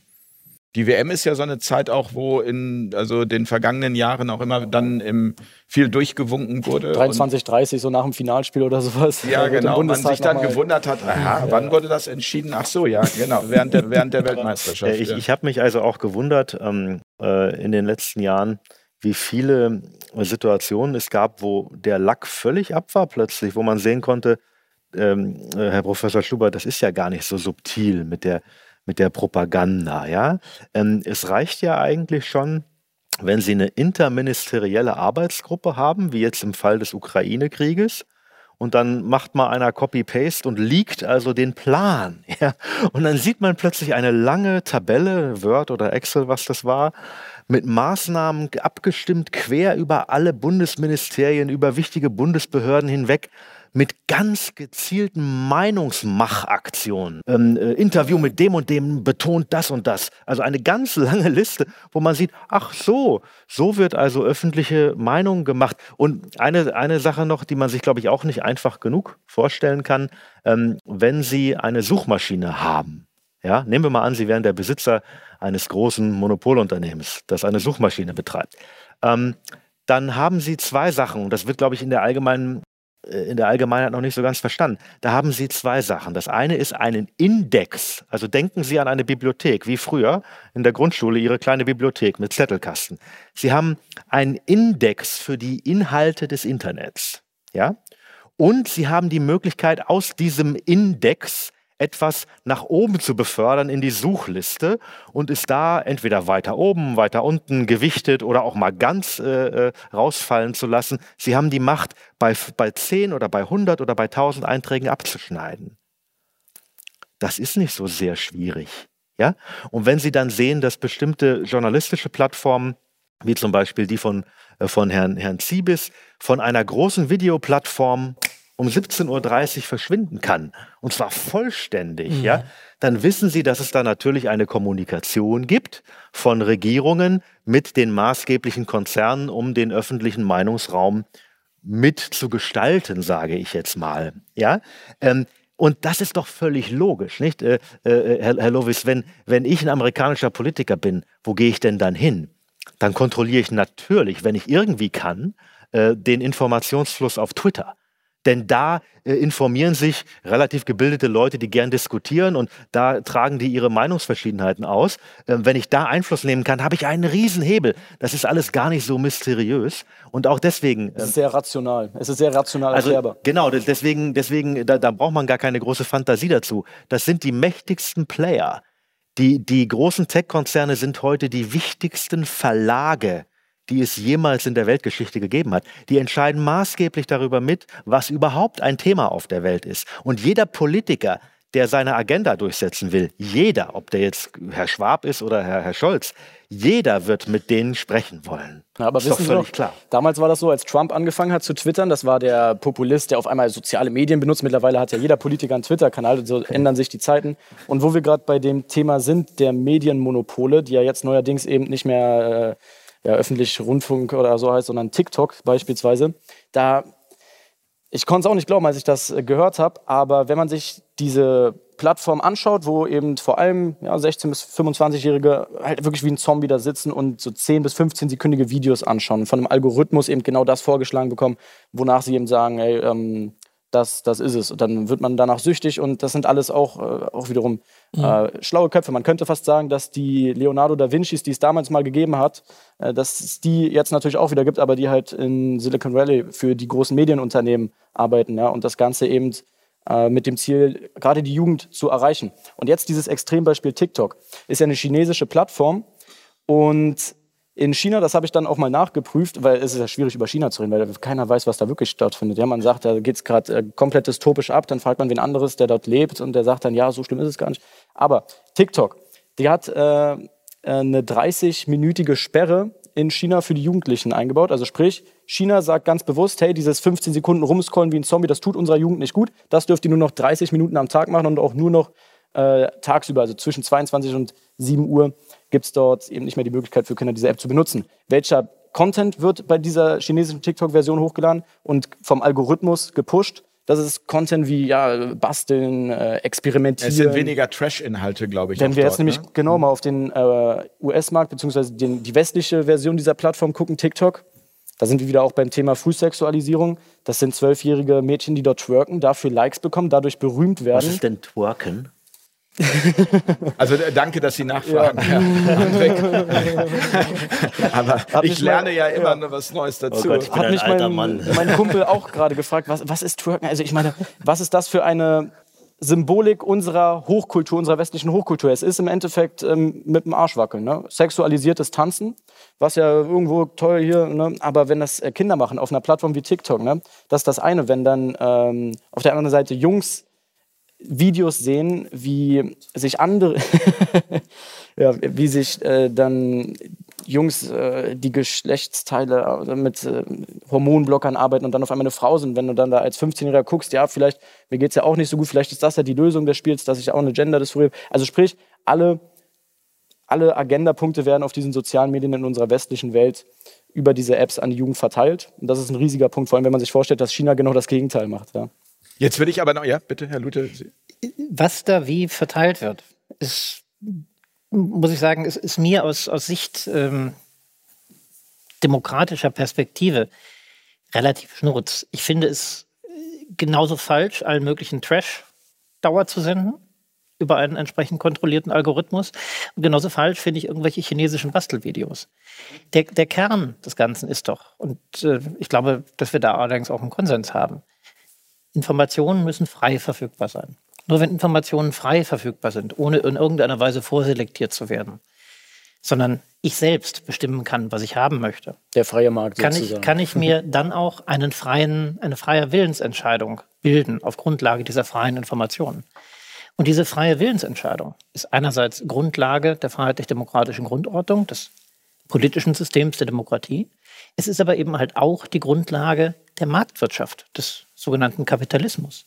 Insofern verstehe ich eben, um zu der Eingangsfrage quasi dieser Runde zurückzukommen, ich verstehe nach wie vor nicht, wem das tatsächlich nützen soll. Wenn Sie so massiv auf den freien Willen der Menschen einwirken, dann zerstören Sie damit eben halt nicht nur Demokratie, sondern damit automatisch auch Marktwirtschaft. Ja, vielleicht, wenn genau das das Ziel ist. Aber das, das kann nicht das Ziel sein, denn wir hätten dann tatsächlich zum Beispiel das dritte sozialistische System auf deutschem Boden. Wir hätten auch, und das hat ja auch äh, Aber fürs Gute ja diesmal, ne? wieder ja, mal. aber es führt immer, jedes, jedes dieser guten Systeme, nehmen wir auch eben halt China mit Maos großen Schwung nach vorn, nehmen wir äh, das, Sta äh, das Russland Stalins.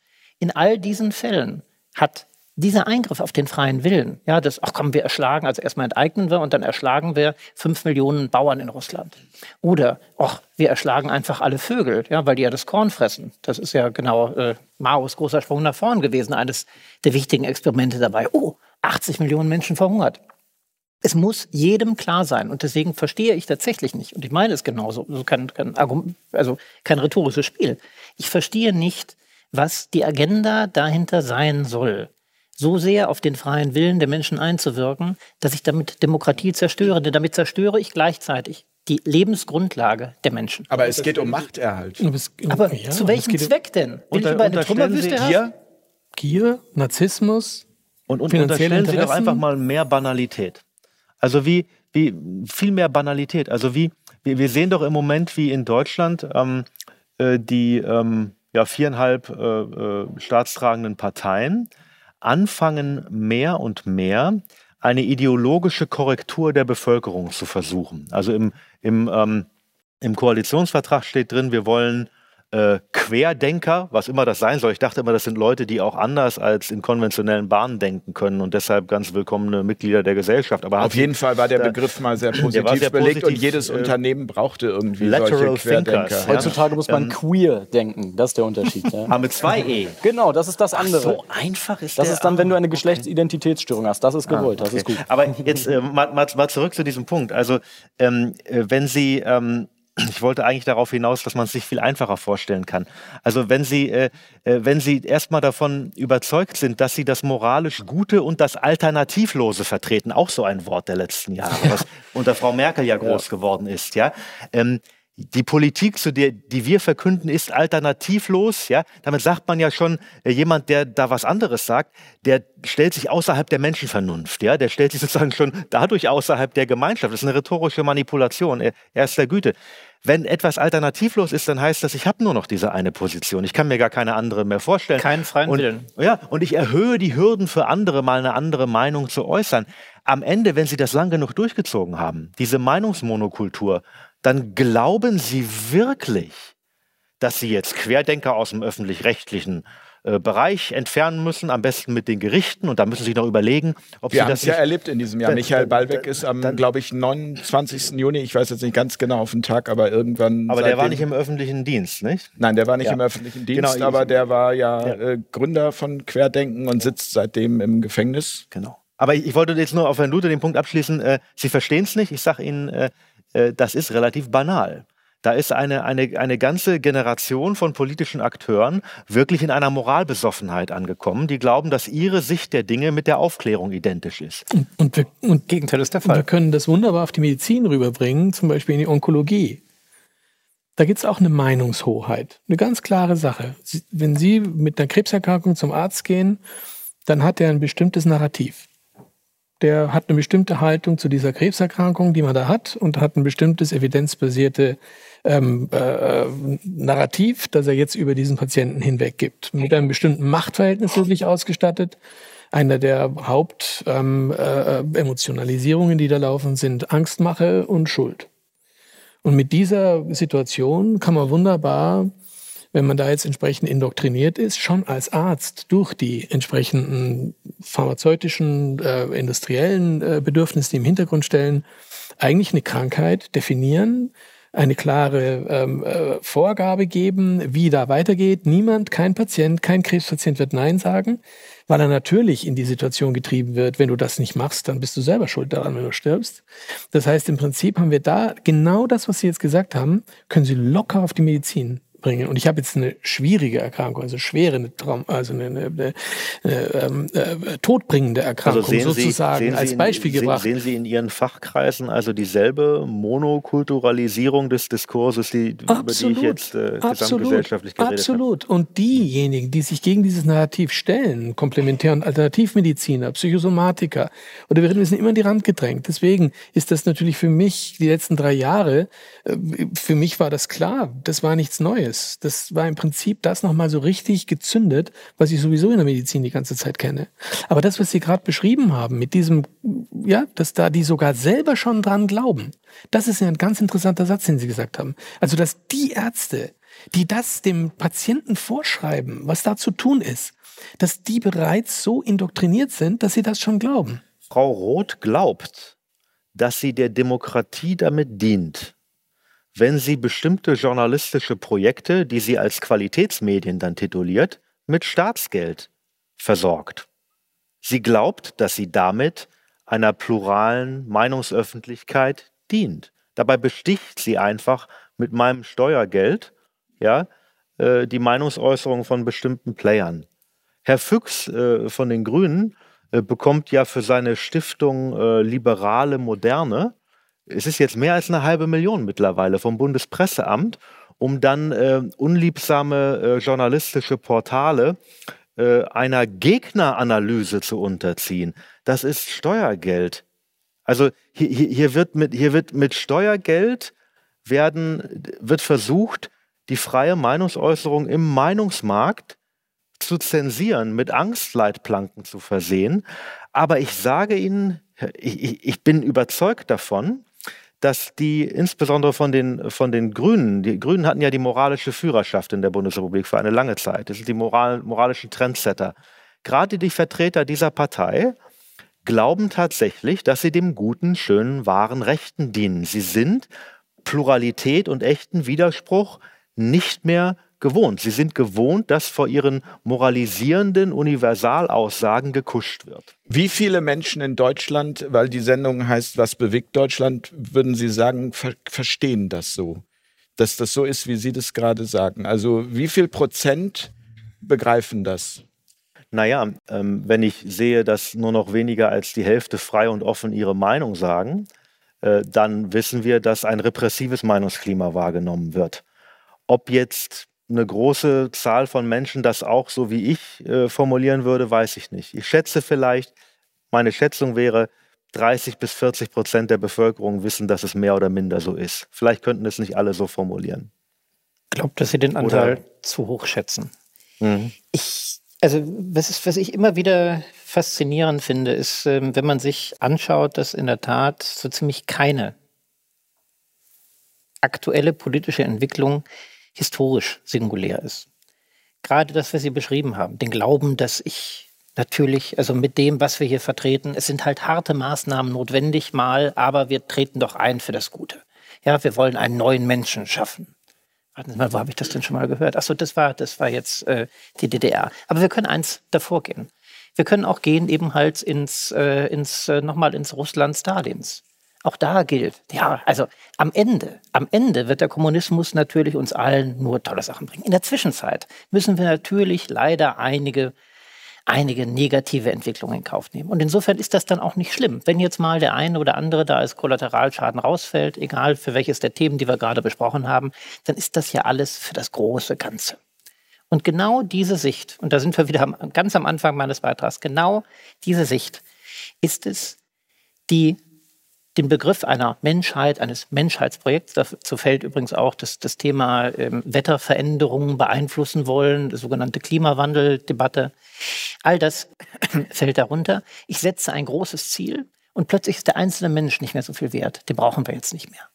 Ja, der muss sich an dieser Stelle dem Großen und Ganzen unterwerfen. Und diese Entwicklung ist eben halt, ob das jetzt Sozialismus in der Deutschen Demokratischen Republik ist, ob das der Stalinismus Russlands ist, ob sie das im Übrigen auch letztlich äh, vorgefunden haben im Frankreich Napoleon Bonapartes, ja, mit Fouché als allmächtigen Polizeiminister. Sie finden es in der gesamten Geschichte der Menschheit immer wieder. Es ist das gleiche Muster. Wer glaubt, im Besitz der einen Wahrheit zu sein, vernichtet damit letztlich zunächst einmal natürlich jeden Pluralismus. Er vernichtet damit auch wirtschaftliche Grundlagen. Und letztlich führt es immer ins Gleiche. In Armut, Hunger, Elend und Krieg. Ich habe eine Frage, bevor wir vielleicht gleich auf das nächste Thema eingehen, was gerade 22 die Menschen bewegt hat. Äh, die Frage an Sie, und zwar, wo Sie gerade über das Immunsystem gesprochen haben. Haben Sie schon mal von dem Herrn Wim Hof gehört? Oh ja. Aber das äh, brauche ich ja mehr gar nicht schon wissen. Ne? Aber das wäre auch ein Thema, was ja auch Deutschland bewegt. Ich meine, wie oft habe ich jetzt gehört, also letztens erst bei einem äh, Lagerraum, wo wir gerade äh, gemietet haben in Berlin, ja, äh, Müllabfuhr kommt leider nicht mehr. Also ihr müsst, also wir müssen jetzt tatsächlich gerade unser Pappmüll in unserem Lager äh, erstmal aufhalten, weil eben die Müllabfuhr aus Krankheitsgründen äh, nicht mehr aktiv ist. Genauso bei der Deutschen Bahn hatten wir jetzt, glaube ich, ganz viele Meldungen, ja, Züge fallen aus. Und da sind wir beim Thema Immunsystem und auch bei einem Punkt, wo wieder jeder an sich selbst irgendwo arbeiten kann, weil ich denke, das ist auch ein Punkt, den wir thematisieren sollten, dass wir alle einen gewissen Radius haben an Dingen, die wir selbst kontrollieren können. Und das Immunsystem, da sind wir bei Wim Hof, ist eins dieser Dinge. Laut der das ist der Kältetrainer für alle, die den nicht Iceman. kennen. Das ist der Iceman. So das ist der, der irgendwie in Badehose den Mount Everest hochläuft. Ganz genau, die Todeszone des Mount Everest in Badehose. 25 weitere Weltrekorde, alles in Bezug auf Kältetraining. Und er hat dieses Hokuspokus, spirituelle, eigentlich eher aus der, östlichen Welt, äh, aus der östlichen Welt bekannte, äh, in die westliche gebracht, sogar in die Wissenschaft. Das heißt, mittlerweile wird in den US-Büchern, in den Universitäten gelehrt, okay, das autonome Immunsystem ist gar nicht so autonom, wie wir uns das vorstellen, sondern man kann Einfluss auf sein eigenes Immunsystem haben. Deswegen auch an die Zuschauer, den großen Tipp, der Wim Hof und seine Methode, kann man sich gerne mal äh, mit auseinandersetzen. Heißt ja nicht, dass man danach direkt jeden Tag zehn Minuten ins Eiswasser geht. Aber das ist ein Punkt, den, egal ob 2022 oder äh, später, äh, immer wichtig sein wird, immer wichtiger sein wird, sich auch irgendwo um sich selbst zu kümmern, weil wie können wir der Welt dienen, wenn wir selbst die ganze Zeit nur kaputt gemacht werden im Endeffekt. Dazu muss ich als Psychoneurologe Da sind Sie jetzt ins Herz meiner, meiner, meiner Denke gekommen, da meiner wissenschaftlichen äh, Auseinandersetzung. Also der gute Wim Hof, ähm, weiß ich nicht, ob das so ein gutes Beispiel ist. Okay. Ähm, weil letzten Endes ja über ja eine sehr physi physikalische Sache, also ins Eiswasser gehen, sein Immunsystem boostet. Und sein Meditationsfaktor gespielt er hat auch. Hat er auch noch, den ja. hat er auch noch. Und seine Gruppe, die er da immer wieder um sich versammelt. Ähm, äh, nebenbei ist er autoimmunkrank, weiß ich auch. Also das heißt, die Steigerung des Immunsystems ist ja nicht immer nur gut kann bei Autoimmunerkrankten durchaus auch äh, zu Autoimmunschüben führen, äh, muss man differenziert sehen. Ähm, aber ich plädiere weniger für Eiswasseraspekte, ähm, äh, sondern eher dafür, dass wir ein gesundes Miteinander schaffen und dass wir eine soziale Situation schaffen, Beziehungsstrukturen, die unser Immunsystem stärken. Ja, das wäre verschwurbelt. Die aber Pillen aus der Pharmaindustrie. Richtig, helfen. aber das, ja, wird, das mir, das wird mir eben in so das Problem bei Wim Hof und bei, bei, bei so eher technisierten Zugängen äh, er mag dabei auch ein bisschen spirituell sein und meditieren, aber er wird nun mal bekannt dadurch, dass er ins Eiswasser geht und dass das was mit dem Immunsystem bei ihm macht. Ähm, das ist etwas, wo ich sage, da wäre mir schon lieb, wenn der psychische und der psychosoziale Aspekt mehr in den Vordergrund gerückt wird. Die Beziehungen zwischen den Menschen, das soziale Miteinander, die Kommunikation, das Sprechen, von dem wir vorhin geredet haben, das sind ja alles ähm, Aspekte und, und Befunde der Wissenschaft, die längst bekannt sind. Also da ist Wim Hof ja eher der Knüppel, der Psychoknüppel, während wir ja unglaublich viele Daten haben, die zeigen, dass man mit rein geistiger Tätigkeit ähm, unter Hypnose, Imagination, ja. Bilder kreieren in einem selber das Immunsystem in bestimmte Richtungen lenken kann.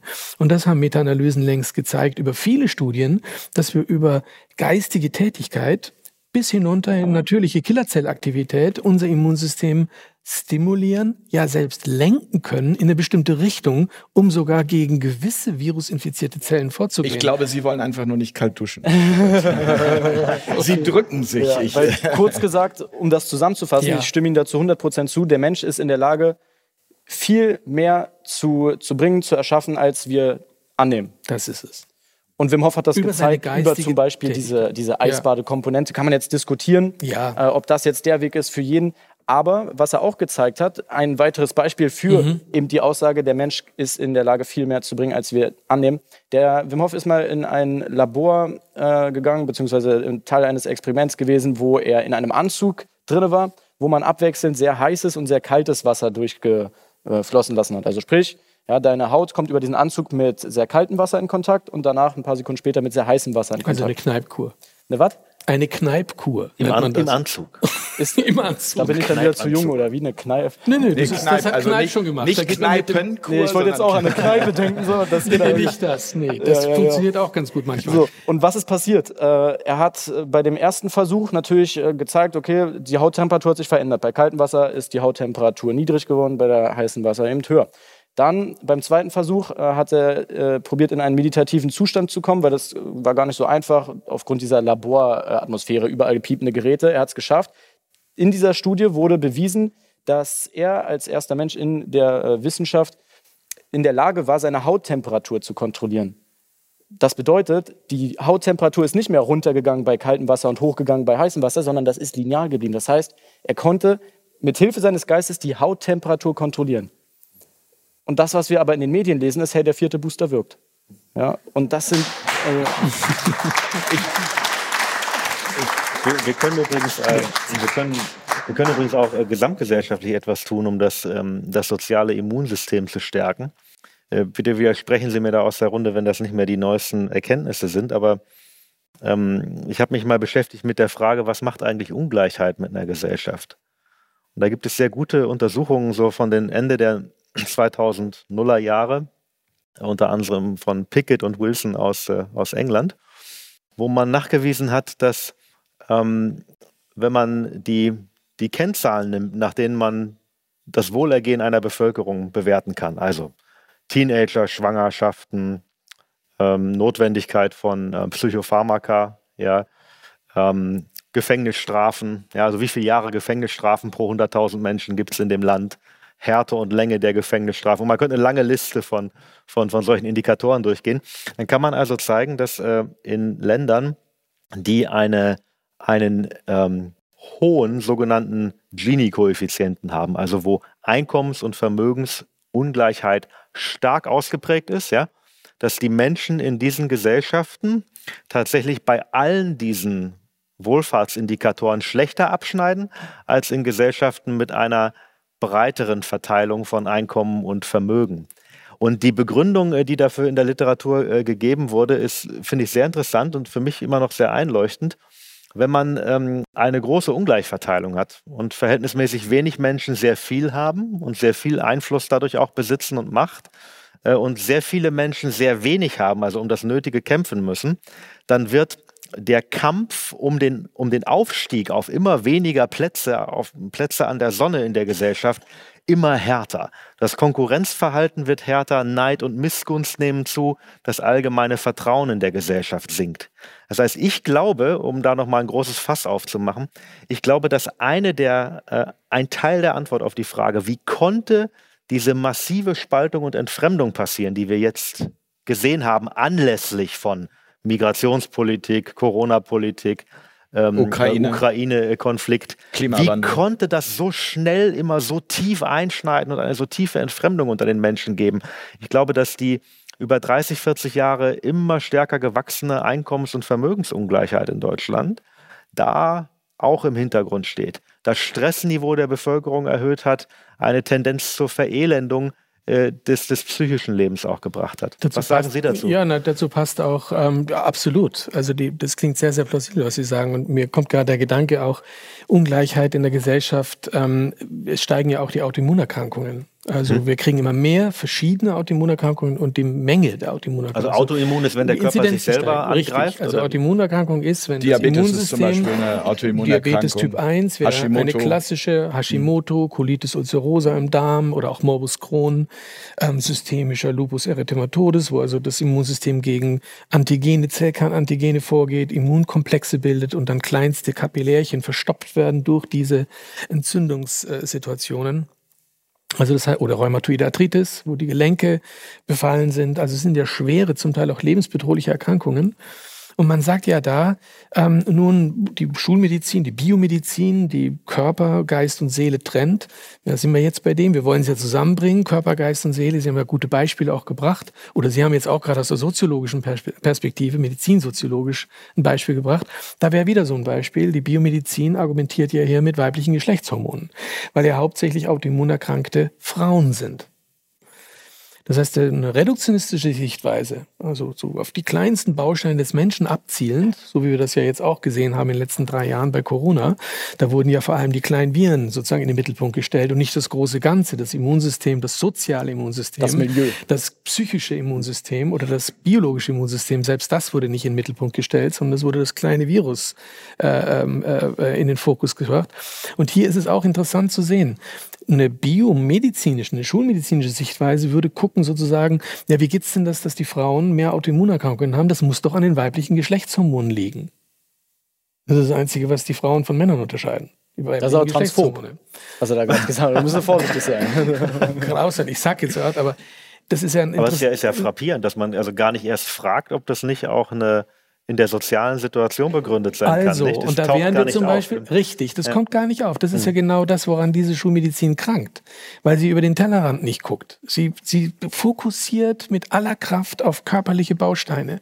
Und dann passieren solche Ideen wie die weiblichen Geschlechtshormone werden ja wahrscheinlich verantwortlich dafür sein, dass Autoimmunerkrankungen entstehen, weil sie ja vor allem bei Frauen beobachtet werden können.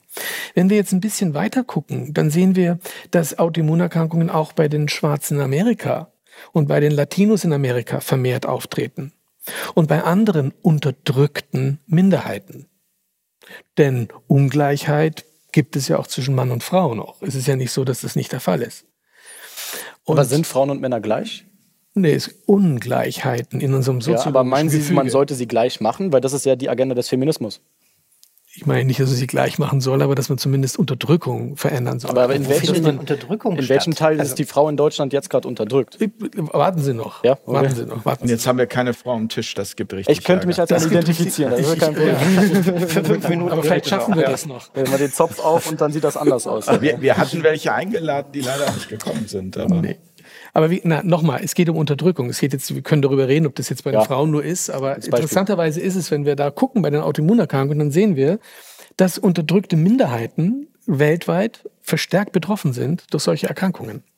Und da sind wir bei der Ungleichheit, da sind wir möglicherweise auch bei Unterdrückungen oder auch bei Wut.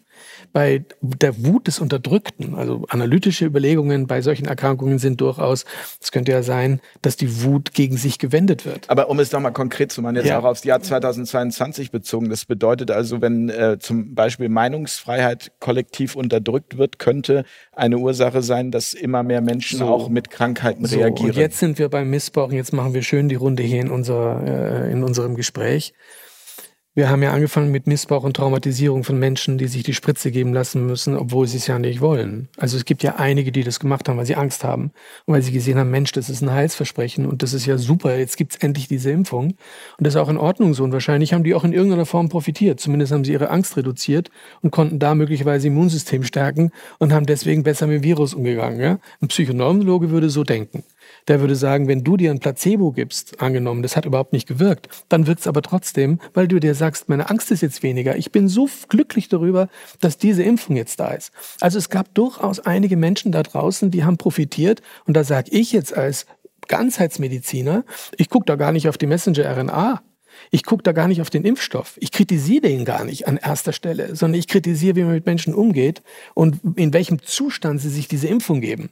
Und wenn die danach schreien, dass sie endlich befreit werden wollen von dieser Angst und Panik vor dem Coronavirus, dann kann ich mir gut vorstellen, dass die Impfung wirkt. Ob das das, das Verum ist, also diese Messenger-RNA, oder ob das jetzt dieser Placebo-Effekt ist, das Spirituelle, das Meditative, das Geistige, das wissen wir nicht. der ja mittlerweile auch sehr gut erforscht Von dem wir wissen, dass er wirkt. Deswegen setze ich mich ja auch so ein für diesen Aspekt. So, das ist der eine Teil. Aber dann gibt es ganz viele Missbrauchte. Und dann gibt es ganz viele, die mussten die Impfung äh, über sich ergehen lassen, weil sie sonst äh, sozial ausgestoßen werden, weil sie ihren Job verlieren, weil sie immer noch ähm, äh, offensichtlich nur bestimmte Berufe äh, ähm, oder auch Studien machen dürfen, ähm, wenn sie geimpft sind. Das ist ja Missbrauch. Es musste ja niemand, um es jetzt mal, also es Na ja. musste niemand, aber es wurde ein großer, ja. es wurde ein großer Druck es wurde ausgeübt. ein großer, ein Man kann auch unmenschlicher, ja. es Ja, wurde ein eben, unmenschlicher Druck ausgeübt. Und da Genau. sind wir, da sind wir bei der Unterdrückung. Ja. Und da sind wir auch bei dem, und das ist etwas, wofür ich mich in letzter Zeit sehr stark gemacht habe, auch Post-Covid neu zu sehen. Die Post-Covid-Erkrankung ist für mich an allererster Stelle als Ganzheitsmedizin und Forschender eine posttraumatische Belastungsstörung.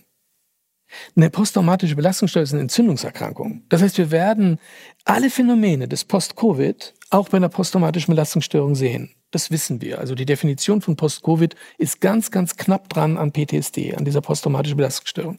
Und das ist eine Autoimmunerkrankung. Das heißt, wir haben durchaus auch ein stressgestörtes, also das Stresssystem ist gestört bei posttraumatischen Belastungsstörungen im Sinne einer Autoimmunerkrankung. Also hier schließt sich der, der Kreis der Unterdrückung, der Ungleichheit, des Missbrauchs und der Traumatisierung, der kollektiven Traumatisierung.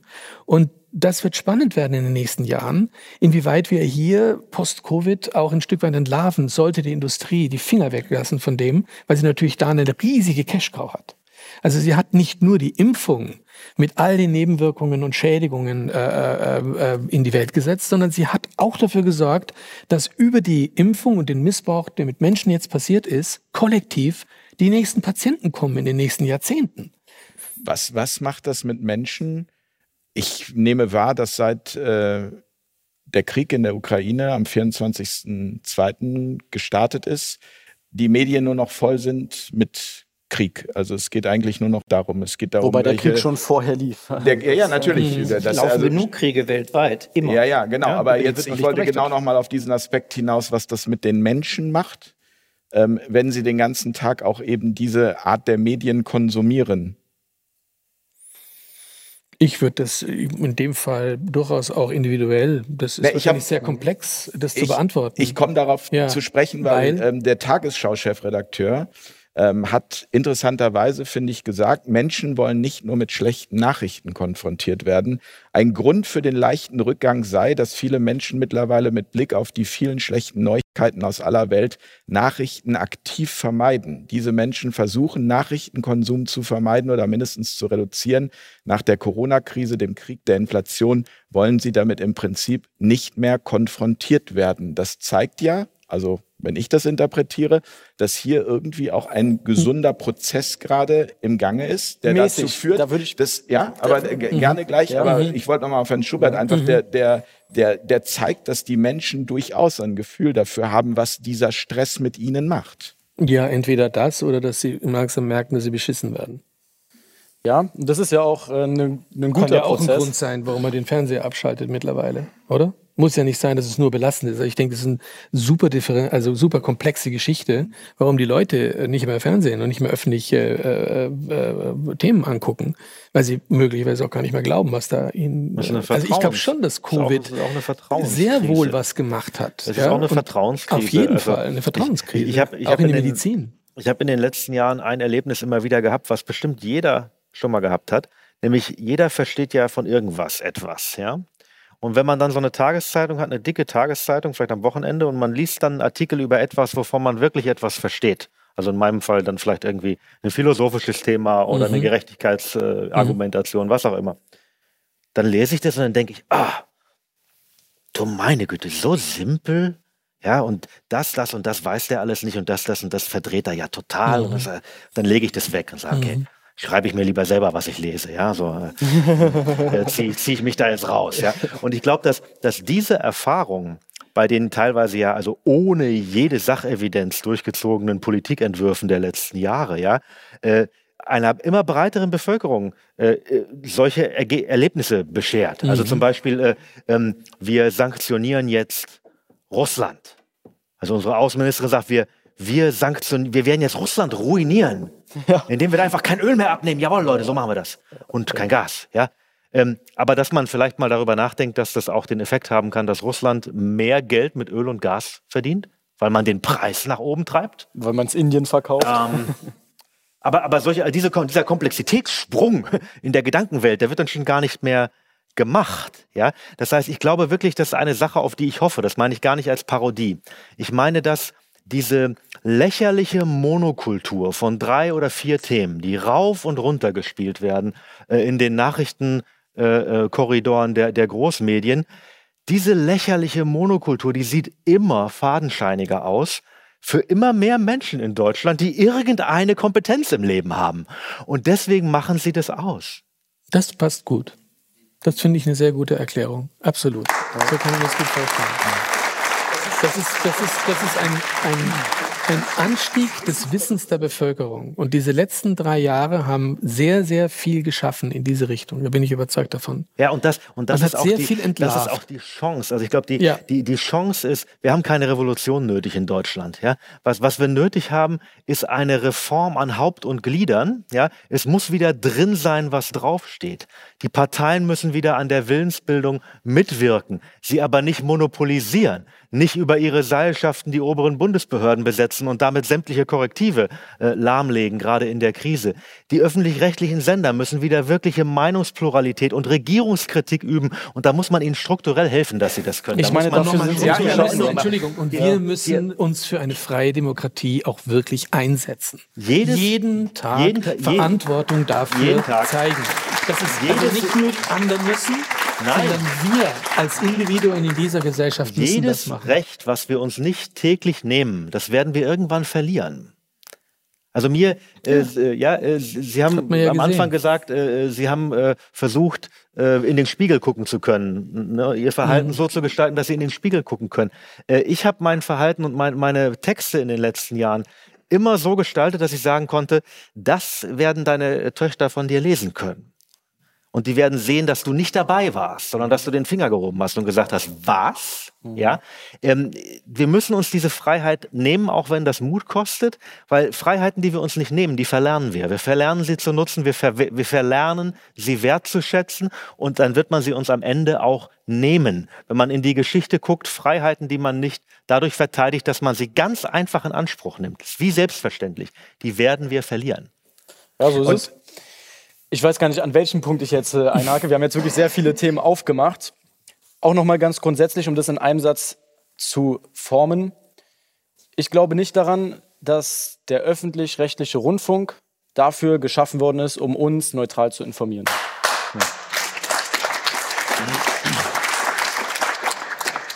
Und ich glaube auch nicht, dass Parteien. Womit begründen Sie das?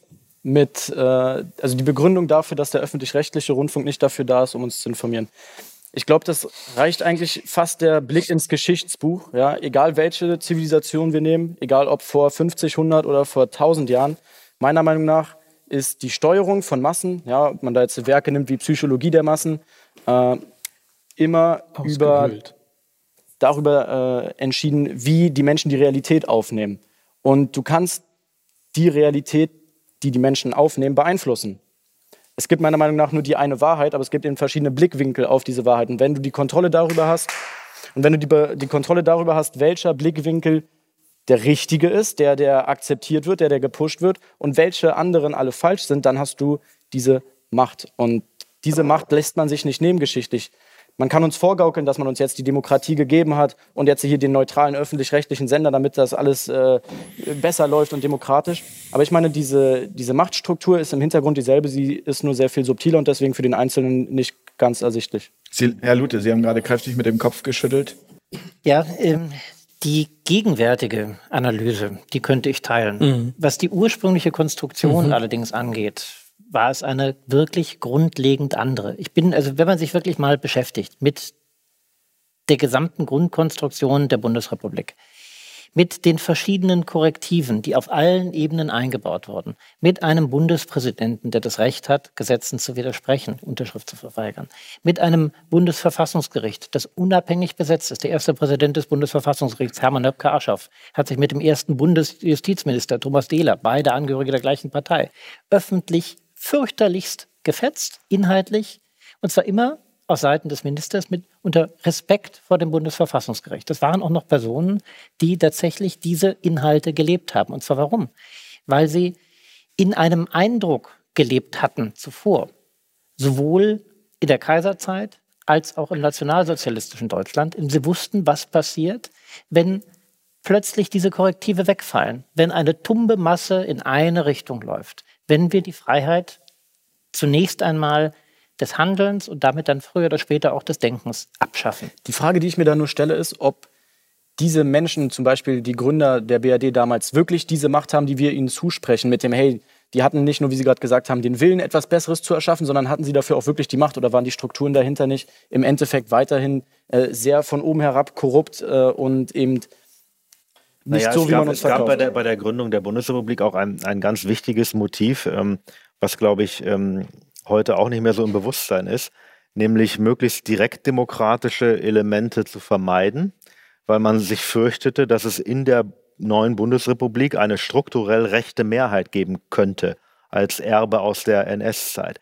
Deshalb die, die Konstruktion, also unter anderem deshalb die Konstruktion mhm. mit Hälfte des Parlaments aus Parteilisten, nicht durch direkt gewählte Abgeordnete, auch um mehr Positionen, mehr Parteien im Parlament zu haben, also eine zu starke Polarisierung zu vermeiden.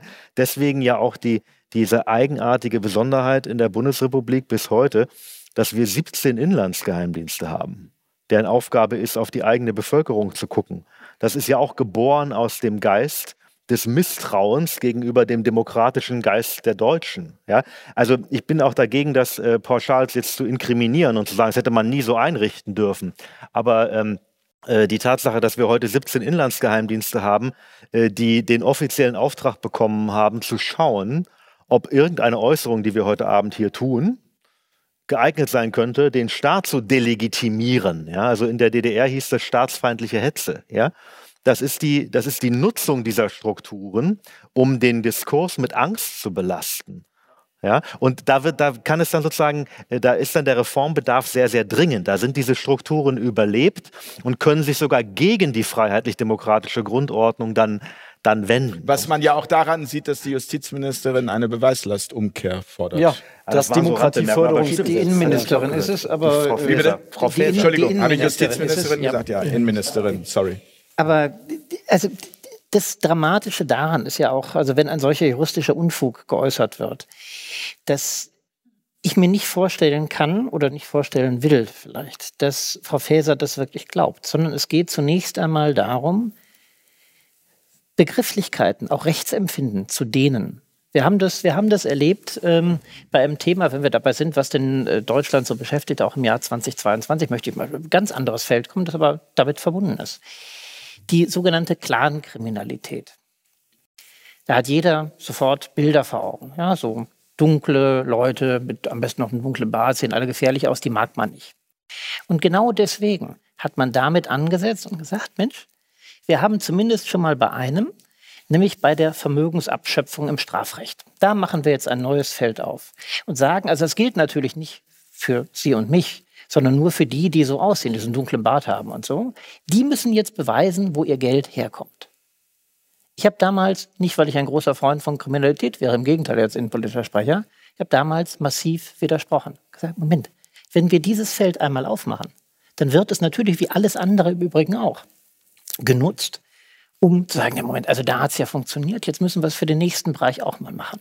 So, und dann kommen Sie plötzlich in die Situation, Sie erklären, sag mal, wo ist denn eigentlich die Uhr her, die Sie da haben? Ja, habe ich von meinem Vater. Ach, wo hat der die denn her? Ja, haben Sie denn einen Beleg? Nee, haben Sie nicht. Dann können wir Ihnen das ja wegnehmen. Wir erleben in all solchen Dingen.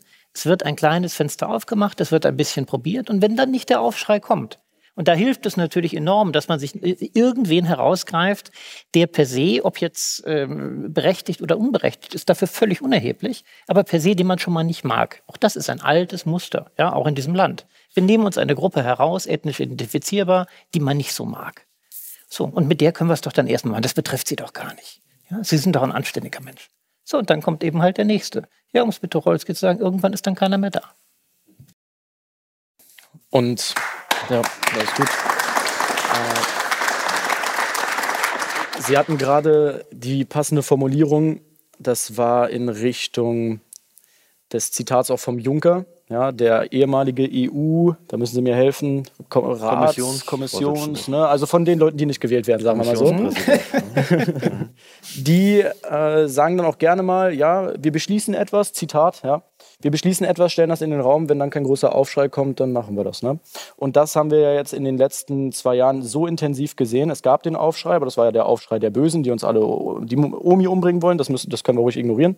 Und das ist auch eben das Thema, was uns 22 beschäftigt. Jetzt gerade eben auch zum Abschluss des Jahres mit dem Demokratieförderungsgesetz.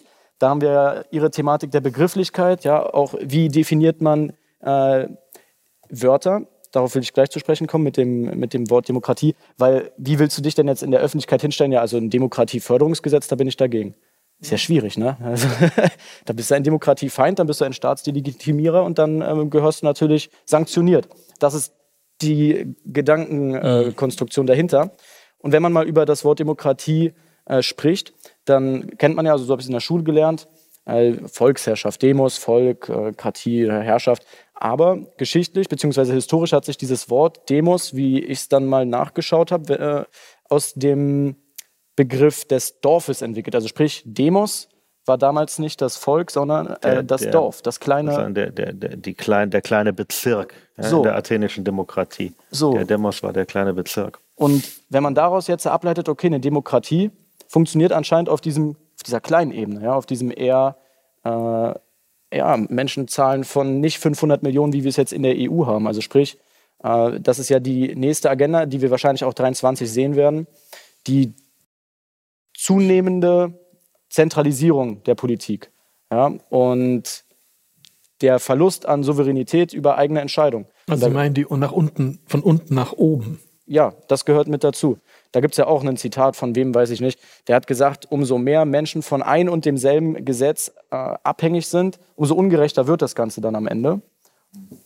können Sie gerne widersprechen, aber nee, ich meine, ich nee, möchte nee, damit sagen, dass ich das Prinzip der EU ähm. in dem her schon kritisiere, unabhängig davon, dass uns dort Demokratie vorgegaukelt wird, wenn man sieht, dass solche Leute wie Juncker zum Beispiel oder die von der Leyen da nicht reingewählt werden, sondern dass das auch einfach viel zu große Menschenmassen sind, die man probiert jetzt unter einem Hut äh, zu regieren.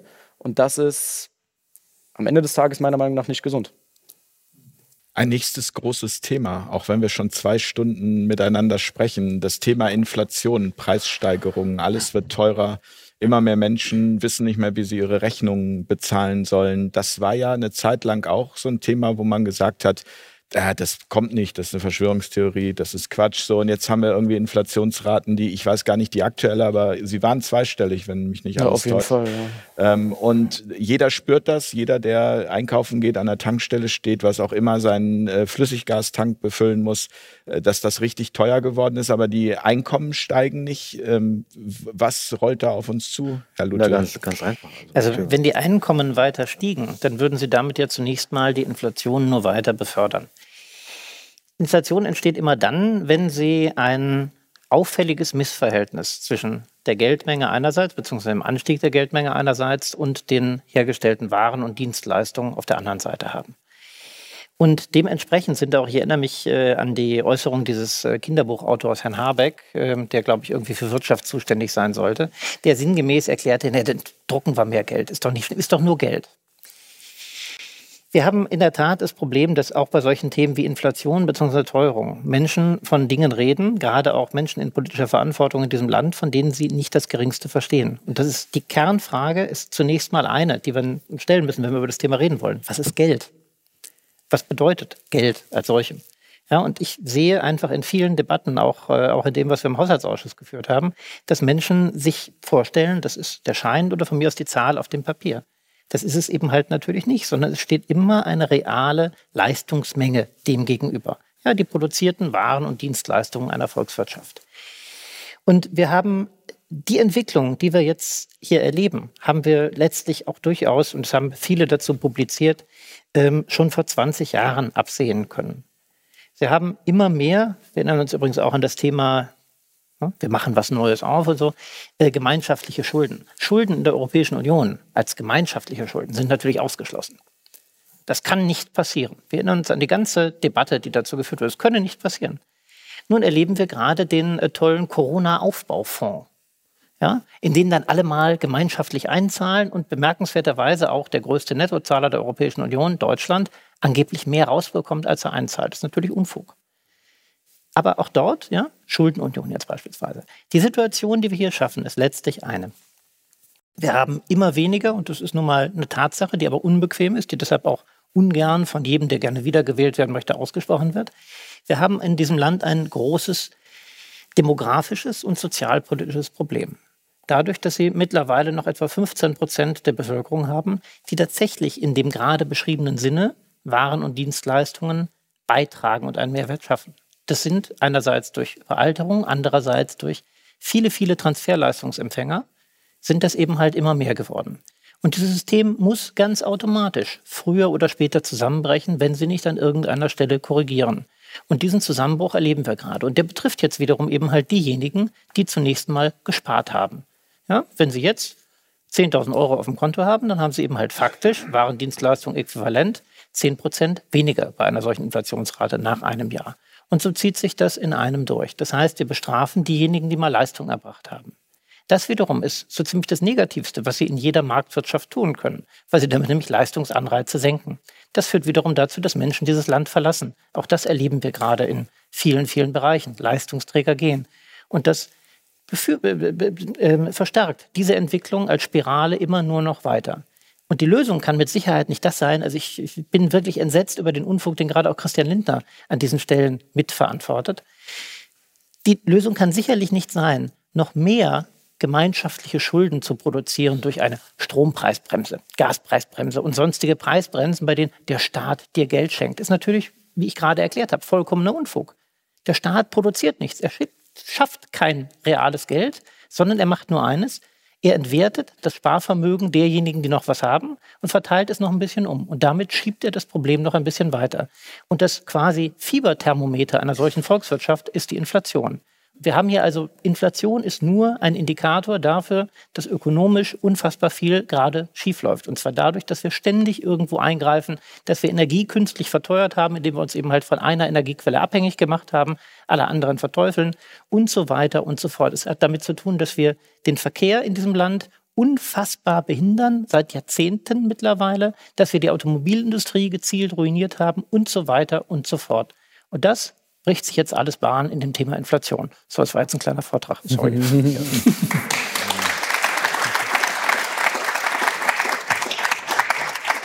Bitte, Hendrik.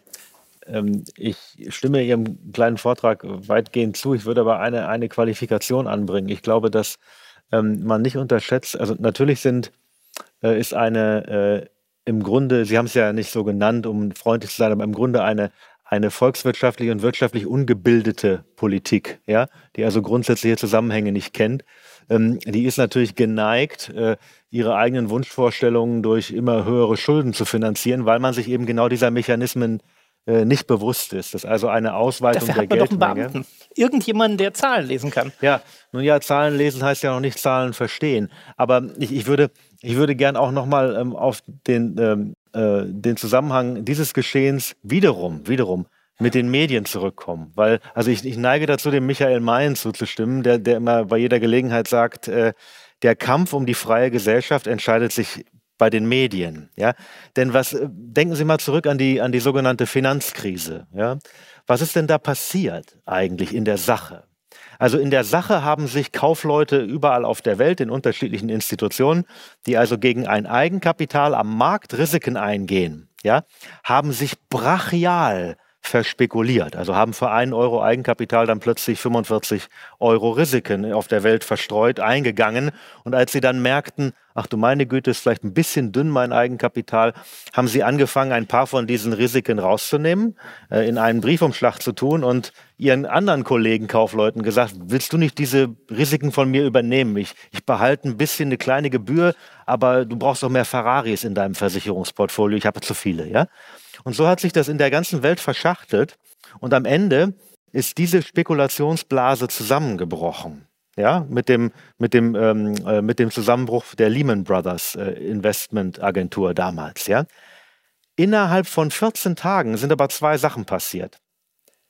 Erstens, es hieß nicht mehr, das war ein Finanzcrash oder das war eine, eine Spekulationskrise, was es nämlich tatsächlich war, sondern innerhalb von 14 Tagen wussten wir, das ist eine Staatsschuldenkrise. Uns wurde gesagt, das ist eine Staatsschuldenkrise. Also die Milliarden und Abermilliarden, die wir in den europäischen Rettungsschirm dann eingebracht haben, um diese teils ja kriminellen Spekulationen, die dann die Akteure selber nicht mehr verstanden haben, um die zu stabilisieren und dort Finanzakteure vor massiven Ausfällen ihrer Spekulations äh, zu schützen. Ja? Ähm, dafür haben wir öffentliches Geld äh, verwendet und haben es mit einem Vokabular äh, verkauft bekommen. Das liegt in Wahrheit daran, dass die Staaten zu sehr verschuldet sind, insbesondere in Anführungsstrichen die faulen Südländer, also die faulen Griechen, wenn Sie sich erinnern an die, äh, an die damaligen Boulevardschlagzeilen und die Bemerkungen von Schäuble und anderen.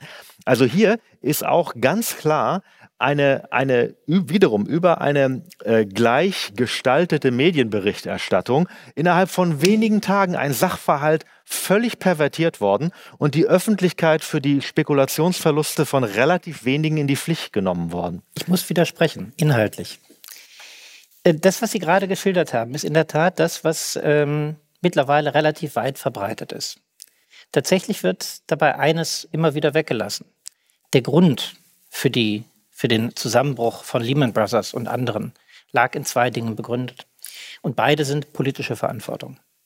Zum einen in einem völligen Versagen der Ratingagenturen, die in keiner Weise kontrolliert wurden, die bewusst auch nicht kontrolliert werden sollten. Und zum Zweiten, und da sind wir dann bei dem unmittelbaren politischen Willen, in der Vorgabe des US äh, äh, Finance Secretary in der Regierung Obama, all denjenigen, es ging um das Housing-Programm, Housing für alle Amerikaner, jeder Amerikaner soll ein Haus bekommen. Und zwar insbesondere auch ja. jeder Amerikaner, der bis jetzt kein Haus kaufen konnte. Warum konnte der denn kein Haus kaufen? Weil er nicht kreditwürdig Keine war. Bonität hat. Ach, das ist ja blöd. So. Und jetzt gehen wir hin, planwirtschaftlich, greifen ein in einen Finanzmarkt und sagen, du musst jetzt auch demjenigen, der keine Bonität hat, ein Darlehen geben. Was mache ich damit? Ich sorge dafür, dass diejenigen, die Bonität haben, mithaften müssen für all diejenigen, die keine haben. Das schaffe ich. Und das habe ich dann über einige Zeit verdeckt noch laufen lassen können in den Bilanzen der Banken. Und dann kam es eben halt zu ganz normaler wirtschaftlicher Rezession, die es immer wieder gibt, brachen dann eben halt Immobilienkredite derer zusammen, die sowieso von vornherein gar nicht in der Lage gewesen wären, sich das zu leisten. Ja. Das heißt, die Grundlage dieses gesamten Zusammenbruchs ist sehr wohl staatliches, planwirtschaftliches Einwirken gewesen, indem ja. man gesagt hat, ich nehme dir die unternehmerische Freiheit, das Geld, das du von anderen Leuten verwaltest, das Eigenkapital gehört ja nicht der Bank, sondern denen wiederum, die irgendeinen Anteil an der Bank haben, das darfst du jetzt nicht mehr so vorsichtig verwenden, wie du es eigentlich verwenden wolltest, sondern musst gezielt diese Risiken eingehen. Und das ist auch wiederum der Grund, warum man dann sagte, ach ja, puh, also wenn das bekannt wird, dass eigentlich wir politisch für diesen ganzen Mist verantwortlich sind, das, das wäre ja auch schlecht. Und deswegen kam es dann zu den großen Bankenrettungen. So ist die Geschichte. Ja, ich würde würd gerne an der, ich würd gerne an der Stelle, weil also es ist spannend zu hören, wie weit die Ursachen für das, was wir gerade erleben, auch zurückliegen und das alles irgendwie auch mit allem zusammenhängt. Ich würde nur gerne aufgrund ähm, der Zeit und der Tatsache, dass wir ja gleich nach der Sendung auch noch ein Q&A haben, Fragen und Antworten unseres äh, Publikums. Ähm, da wird auch noch Prost, das ein oder andere Thema ähm, eingebracht werden einmal noch kurz auf einen Aspekt zu sprechen kommen, der mir ganz wichtig ist und den ich von Ihnen, ähm, Herr Schubert, mitgenommen habe. Wir müssen das menschliche Miteinander stärken. Das ist etwas, das Sie heute gesagt haben. Und bei all diesen Krisen, die wir gerade haben, die wir gerade erleben, möchte ich ähm, einmal kurz eine Geschichte teilen, die ich vor ein paar Wochen erlebt habe. Und zwar bin ich in einem Biosupermarkt gewesen, habe da mit meiner Frau in der Kasse angestanden. Wir hatten es sehr eilig. Es war so eine Situation von möglichst schnell, die Kassenschlange war lang und wir stehen da und in dem Augenblick drängelt sich ein Mann an uns vorbei, ich sag mal so ungefähr, würde sagen Anfang 40, legt seine Sachen auf das Band. Und ich habe im ersten Moment gedacht, okay, jetzt fange ich an, was zu sagen, ganz freundlich, aber dennoch und meine Frau zog mich dann so am Ärmel, sagte, nee, lass mal lieber bleiben, weil sie hatte schon erkannt, mit dem stimmt was nicht. Der hat irgendwie sehr gezittert am ganzen Körper und also es waren keine Drogen, der hatte irgendein medizinisches Problem und dann habe ich auch Oder er musste gemerkt, nur auf Toilette, wie ich gerade.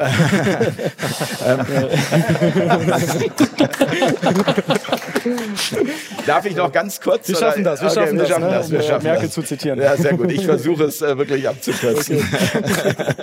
und und habe also, hab also einfach gesehen, die Sachen aufs Band gelegt und äh, der Kassierer hat dann das eingetippt und hat die Summe genannt und äh, der hat einfach sein Geld aus der Tasche genommen, hat es auf das Band gelegt und der Kassierer hat nur mit dem Kopf geschüttelt und ich hatte verstanden, es fehlen irgendwie 1,56 Euro und habe gedacht, um zu helfen, okay, ich ziehe jetzt 2 Euro Stück aus der Tasche, habe das rübergegeben.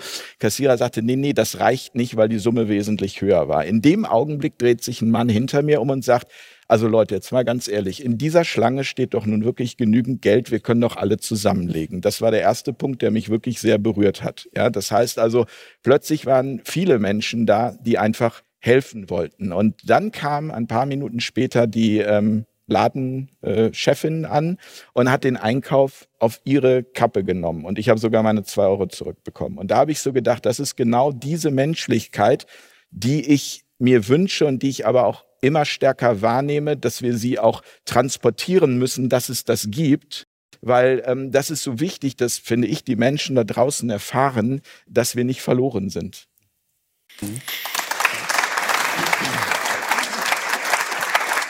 Schöne Geschichte. Aber warum muss jemand, der kein Geld hat, im Bio-Supermarkt einkaufen, wissend, dass er kein Geld hat, während andere Leute tatsächlich irgendwo bei Aldi klauen gehen müssen. Aber da sind wir wieder bei der Bewertung, wo ich jetzt sagen würde, das ist genau der Punkt. Über die Bewertung kommen wir wieder in die Spaltung. Und da einfach zu sagen, in dem Augenblick, der hatte welches Problem auch immer medizinisch, der war auf jeden Fall nicht wirklich ansprechbar. Ähm, dass da geholfen wurde, war für mich so, mich hat's wirklich berührt. Ich hatte in der Tränen in den Augen und habe gedacht, wow, es geht auch so, dass wir eben nicht bewerten, ob der sich das leisten kann, sondern einfach, dass wir sagen, der hat ein Problem, wir müssen jetzt helfen, wir haben zusammengelegt, am Ende hat's die Chefin übernommen. Für mich war das ein, eine Vision für die Zukunft, wie ich mir wünsche, dass Menschen miteinander umgehen, ohne diese Bewertung.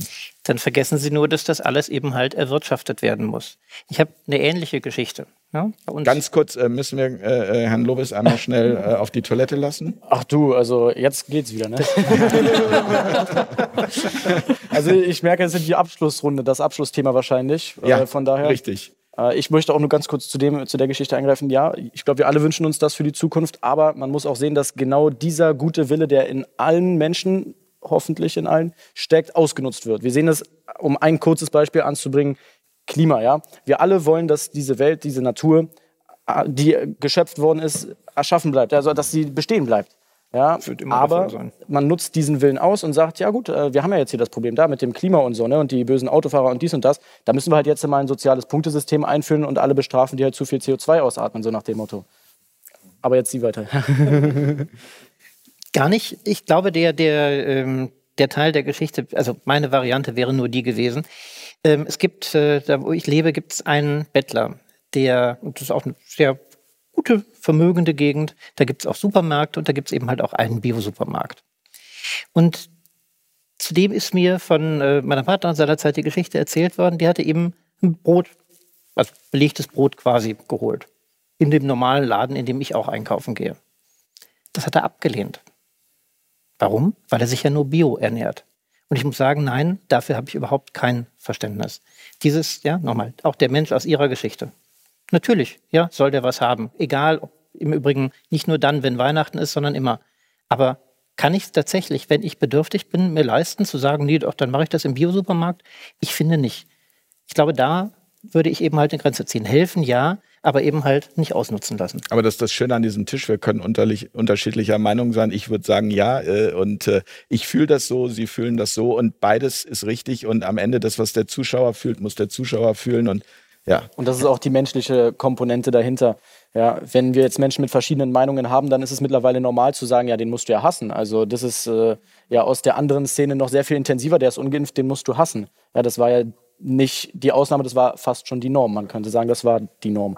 Und ich glaube, dahin müssen wir zurückkommen, zu bemerken, hey, wir sind eigentlich auch nur alles Menschen auf dieser Erde, alles irgendwo Seelen und ein, ein gewisses Verständnis dafür haben, dass der andere es vielleicht anders sieht als wir selbst, aber das kein Grund ist, uns deswegen zu hassen. Sehr richtig.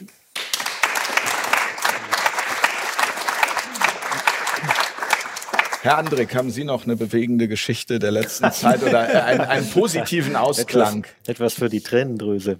Ich bin ja Kritiker von Beruf eigentlich, ne? das heißt, es ist schwierig. Nein, aber ich hatte neulich ein sehr schönes Erlebnis. Ich bin mit einem mit einem alten Freund, äh, mit dem ich mich doch sehr äh, in den Haaren hatte in den letzten Jahren, äh, weil wir sehr unterschiedliche, äh, schienen sehr unterschiedliche Interpretationen des Zeitgeschehens hatten, äh, bin ich Mittagessen gegangen und äh, es gab einen ganz interessanten Dialog, wo ähm, wir durchaus auch zur Sache gekommen sind, also auch inhaltlich und festgestellt haben, dass wir wirklich dieses ganze Land völlig anders sehen als der andere. Aber es war trotzdem ein, ein warmer Austausch und am Ende stehe ich in der Straßenbahn und frage mich, ach du meine Güte, äh, haben wir überhaupt bezahlt?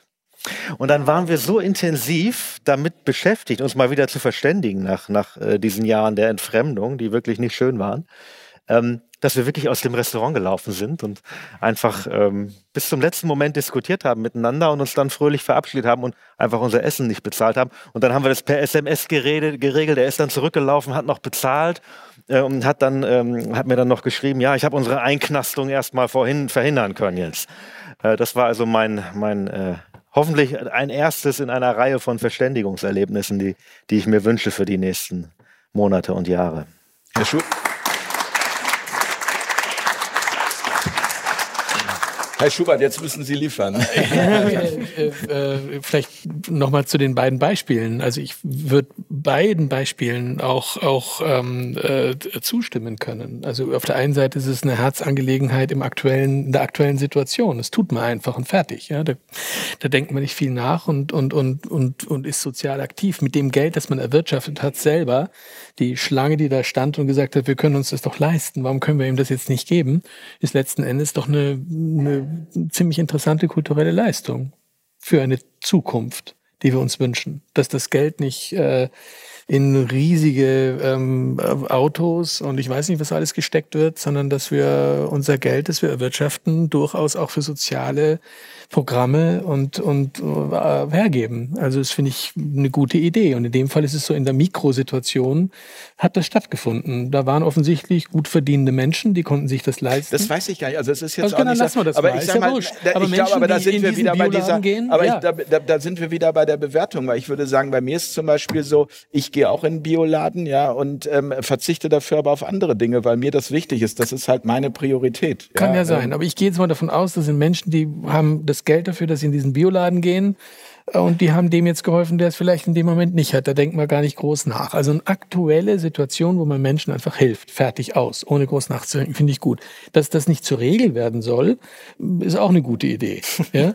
ähm, und und äh, äh, also insofern, für mich wäre es eher so, dass wir, dass wir rauskommen aus diesem privatkapitalistischen Anhäufen von, von Irrsinnssummen und dass wir uns überlegen oder vielleicht auch eine Struktur schaffen können in unserer Gesellschaft, dass das Geld, das wir erwirtschaften, durchaus auch mehr für soziale ähm, Aufgaben verwendet werden. Das kann in eine Bildungssituation sein, es kann in ein Pflege, in ein Gesundheitssystem sein.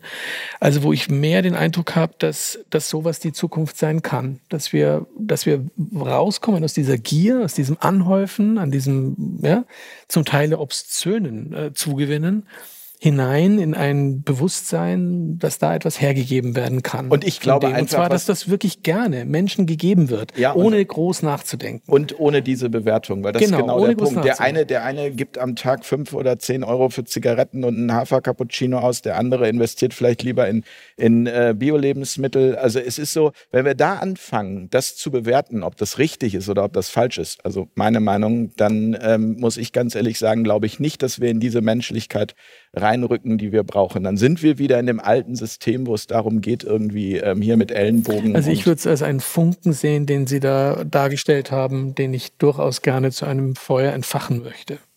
Dieses Feuer wäre genau das Feuer, das diesen Wohlstand dann wiederum hinwegfegt. Sie haben gerade gesagt, also ne, soziale Projekte, mehr investieren, kann ich verstehen. Aber was als- ist denn der Wohlstand? Das sind ganz einfach, das ist unter anderem das Geld. Das hatte ich vorhin erklärt, was Geld ist.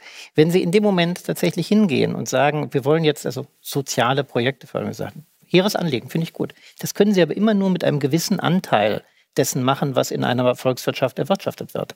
Denn wenn Sie sagen, die sollen keine teuren Autos mehr kaufen, davon, dass Leute teure Autos kaufen, leben all diejenigen, die in irgendeiner Weise an der Produktion dieses Fahrzeugs beteiligt sind. Das, wenn Sie Ja, das, wenn Sie Mensch das lebt- weglassen, wenn Sie das weglassen, nicht vom Brot allein. nehmen, Denken Sie an Herrn Lobes. Also, ja. Der Mensch lebt nicht vom Brot allein und wo, wo ich Herrn, Herrn Schubert gerne beispringen möchte, ist, ähm, es ist nun mal so, dass Geld als, sagen wir mal, die leitende Faszination so einer kapitalistischen Ordnung, ja, ähm, hat eine philosophisch sehr ungute Eigenschaft, ja. Denn mit Geld verbindet sich eine Fantasie von Macht. Geld ist konvertibel, umtauschbar, scheinbar in alle möglichen Dinge. Seit den Beatles wissen wir nicht in Liebe, aber sonst in alles, ja. Ähm, und das heißt, wenn man also Geld genommen hat und äh, das ein bisschen vermehren kann, dann vermehrt sich damit erstmal die Stärke dieser Machtfantasie. Ja, und das Anhäufen von Geld ist also zugleich eine Art ähm, Charakterverderbnis, weil man sich mehr und mehr mit so einem einer Fantasie von Macht, was man alles könnte, was man alles darstellen und machen könnte, belastet und beschäftigt. Eine sehr, eine sehr menschlich sehr ungute Macht, moralisch äußerst zwiespältig. Äh, deswegen äh, ist es eben weise, ja, äh, diese, diese Anhäufungsmechanik nicht zu seinem einzigen Prinzip zu machen. Das gute Leben besteht darin, nicht nur darin, gute Dinge zu haben, die man sich kaufen kann. Es besteht in guten Beziehungen, es besteht im, im. Austausch miteinander. Menschen, alle, alles, was nur mit Dingen zu tun hat, ist für den Menschen defizient, unzureichend. Wir brauchen die Einbindung in Gesellschaft. Vertik, äh, Also das, wär, horizontal. das ist doch ein schöner Ganz Punkt, kurz, Herr oder? Schubert. Ja. Ja, nein, nein, Sie ja? ganz Wir kurz. brauchen gemeinsame Projekte. Ja? ja und, und das, was Sie gerade gesagt haben. Also ich, ich wollte nur sagen, wo ich das letzte Mal geweint habe, war im Auto beim Musik hören. Kunst, Ja, auch sowas. Ist nicht kaufbar. Ist ein Alles schön, emergentes wenn Sie Phänomen. Brot haben. Liebe, Kunst, Kultur. Das sind alles Aspekte, die mit Geld jetzt nicht viel zu tun haben. ich kann beide Seiten hier absolut verstehen, muss aber auch sagen, wie ist es äh, mit dem Klaus Schwab und der Agenda? Ja, you will own nothing and you will be happy. Das ist genau das. Die, die Argumentation ist dieselbe. Hey, Dinge, Materialismus, so das braucht ihr jetzt alles nicht mehr. Also Auf nur der, fürs Protokoll, die ja. Argumentation ist nicht dieselbe, die ich gerade Nein, nein, natürlich hab. nicht, aber die Herr wird Schwab, ausgenutzt. Herr Schwab ist nicht mein Niveau. das ist gut. Und wir wissen bei Schwab auch nicht, wen er meint. Ich Wer ohne schon, Geld dann glücklich sein wir soll. Wir, wir aber nicht er. Das ist eben das Problem. Also, das ist genau. eben das Problem. Er wird bestimmt noch irgendwas haben. Ich glaube auch. Am ja. Ende der Nummer, ja. Und deswegen für mich auch das Abschlusswort. Ja. Nur damit ich auf Toilette kann. ja, auf der spirituellen Ebene, auf der äh, moralischen, auf der Glaubensebene Materialismus durchaus zu hinterfragen, in welche Form sich das auch in den letzten Jahrzehnten, Jahrhunderten entwickelt hat. Aber genauso brauchen wir ein waches Auge für die Zukunft, wenn es darum geht, diese Agenda des ja, ähm, kleinen Mannes kaputt machen, jetzt mal auf ganz Stammtisch-Salon geäußert, die dürfen wir dabei nicht unterschätzen, weil man unseren gesunden Menschenverstand, unser guten Willen eben gezielt ausnutzt. Das sind schlaue Leute, die dort psychologisch uns manipulieren, damit wir am Ende, also nicht wir an diesem Tisch, aber die Masse sagt am Ende, ja, fürs Gute muss es halt jetzt sein. Aber ich entlasse Sie erst, wenn Sie noch was... Äh, ja. ja. wenn Sie noch einen kleinen positiven Impuls zum Schluss geben einen kleinen positiven, ich kann auch einen großen. Ja, auch gerne einen großen. großen. Also sagen wir es mal so. Wir sind ja alle jetzt zu diesem Moment auf der Erde und wir wissen alle nicht, was nach dem Tod passiert. Und deshalb würde ich sagen, probieren wir einfach mit dem, was wir jetzt äh, bekommen haben, mit den Karten, die uns das Leben gegeben haben, das Beste daraus zu machen. Weil was bringt es uns am Ende, Geschehnisse zu äh, hinterfragen, kritisieren und zu bemängeln, wenn wir am Ende des Lebens dann eben nicht irgendwie ein Gefühl haben von, hey, ich habe aber mit den Karten, was ich gemacht habe, das Beste erschaffen. Ja, für mich, aber dann eben auch für die Welt. Also etwas Größerem dienen. Und das ist auch genau das, was ich mit diesen Videos mache. Klar, auf der einen Seite äh, probiere ich einfach meine Leidenschaft äh, mit Videos äh, zu füllen und auch vor der Kamera zu stehen, äh, in die Welt zu bringen. auf der anderen Seite möchte ich eben auch irgendwo etwas, ja, tatsächlich auch wieder etwas Größerem dienen, was ja auch wieder dieser selbe, dieser selbe Wortlaut ist. Und ich glaube, das erfüllt am Ende des Tages. Dankeschön. Und ich mache jetzt eine ganz schnelle Abmoderation. die schnellste, die es je gegeben hat. Ja. Ich bedanke mich ganz herzlich bei Dr. Michael Andrik, äh, Leo Lovis, bei Marcel Lute und bei Professor Dr. Dr. Christian Schubert. Dankeschön für diesen Abend. Danke hier ans Publikum. Danke an euch fürs Zuschauen. Und bis ganz bald an dieser Stelle. Dankeschön. Tschüss. Sehr schön.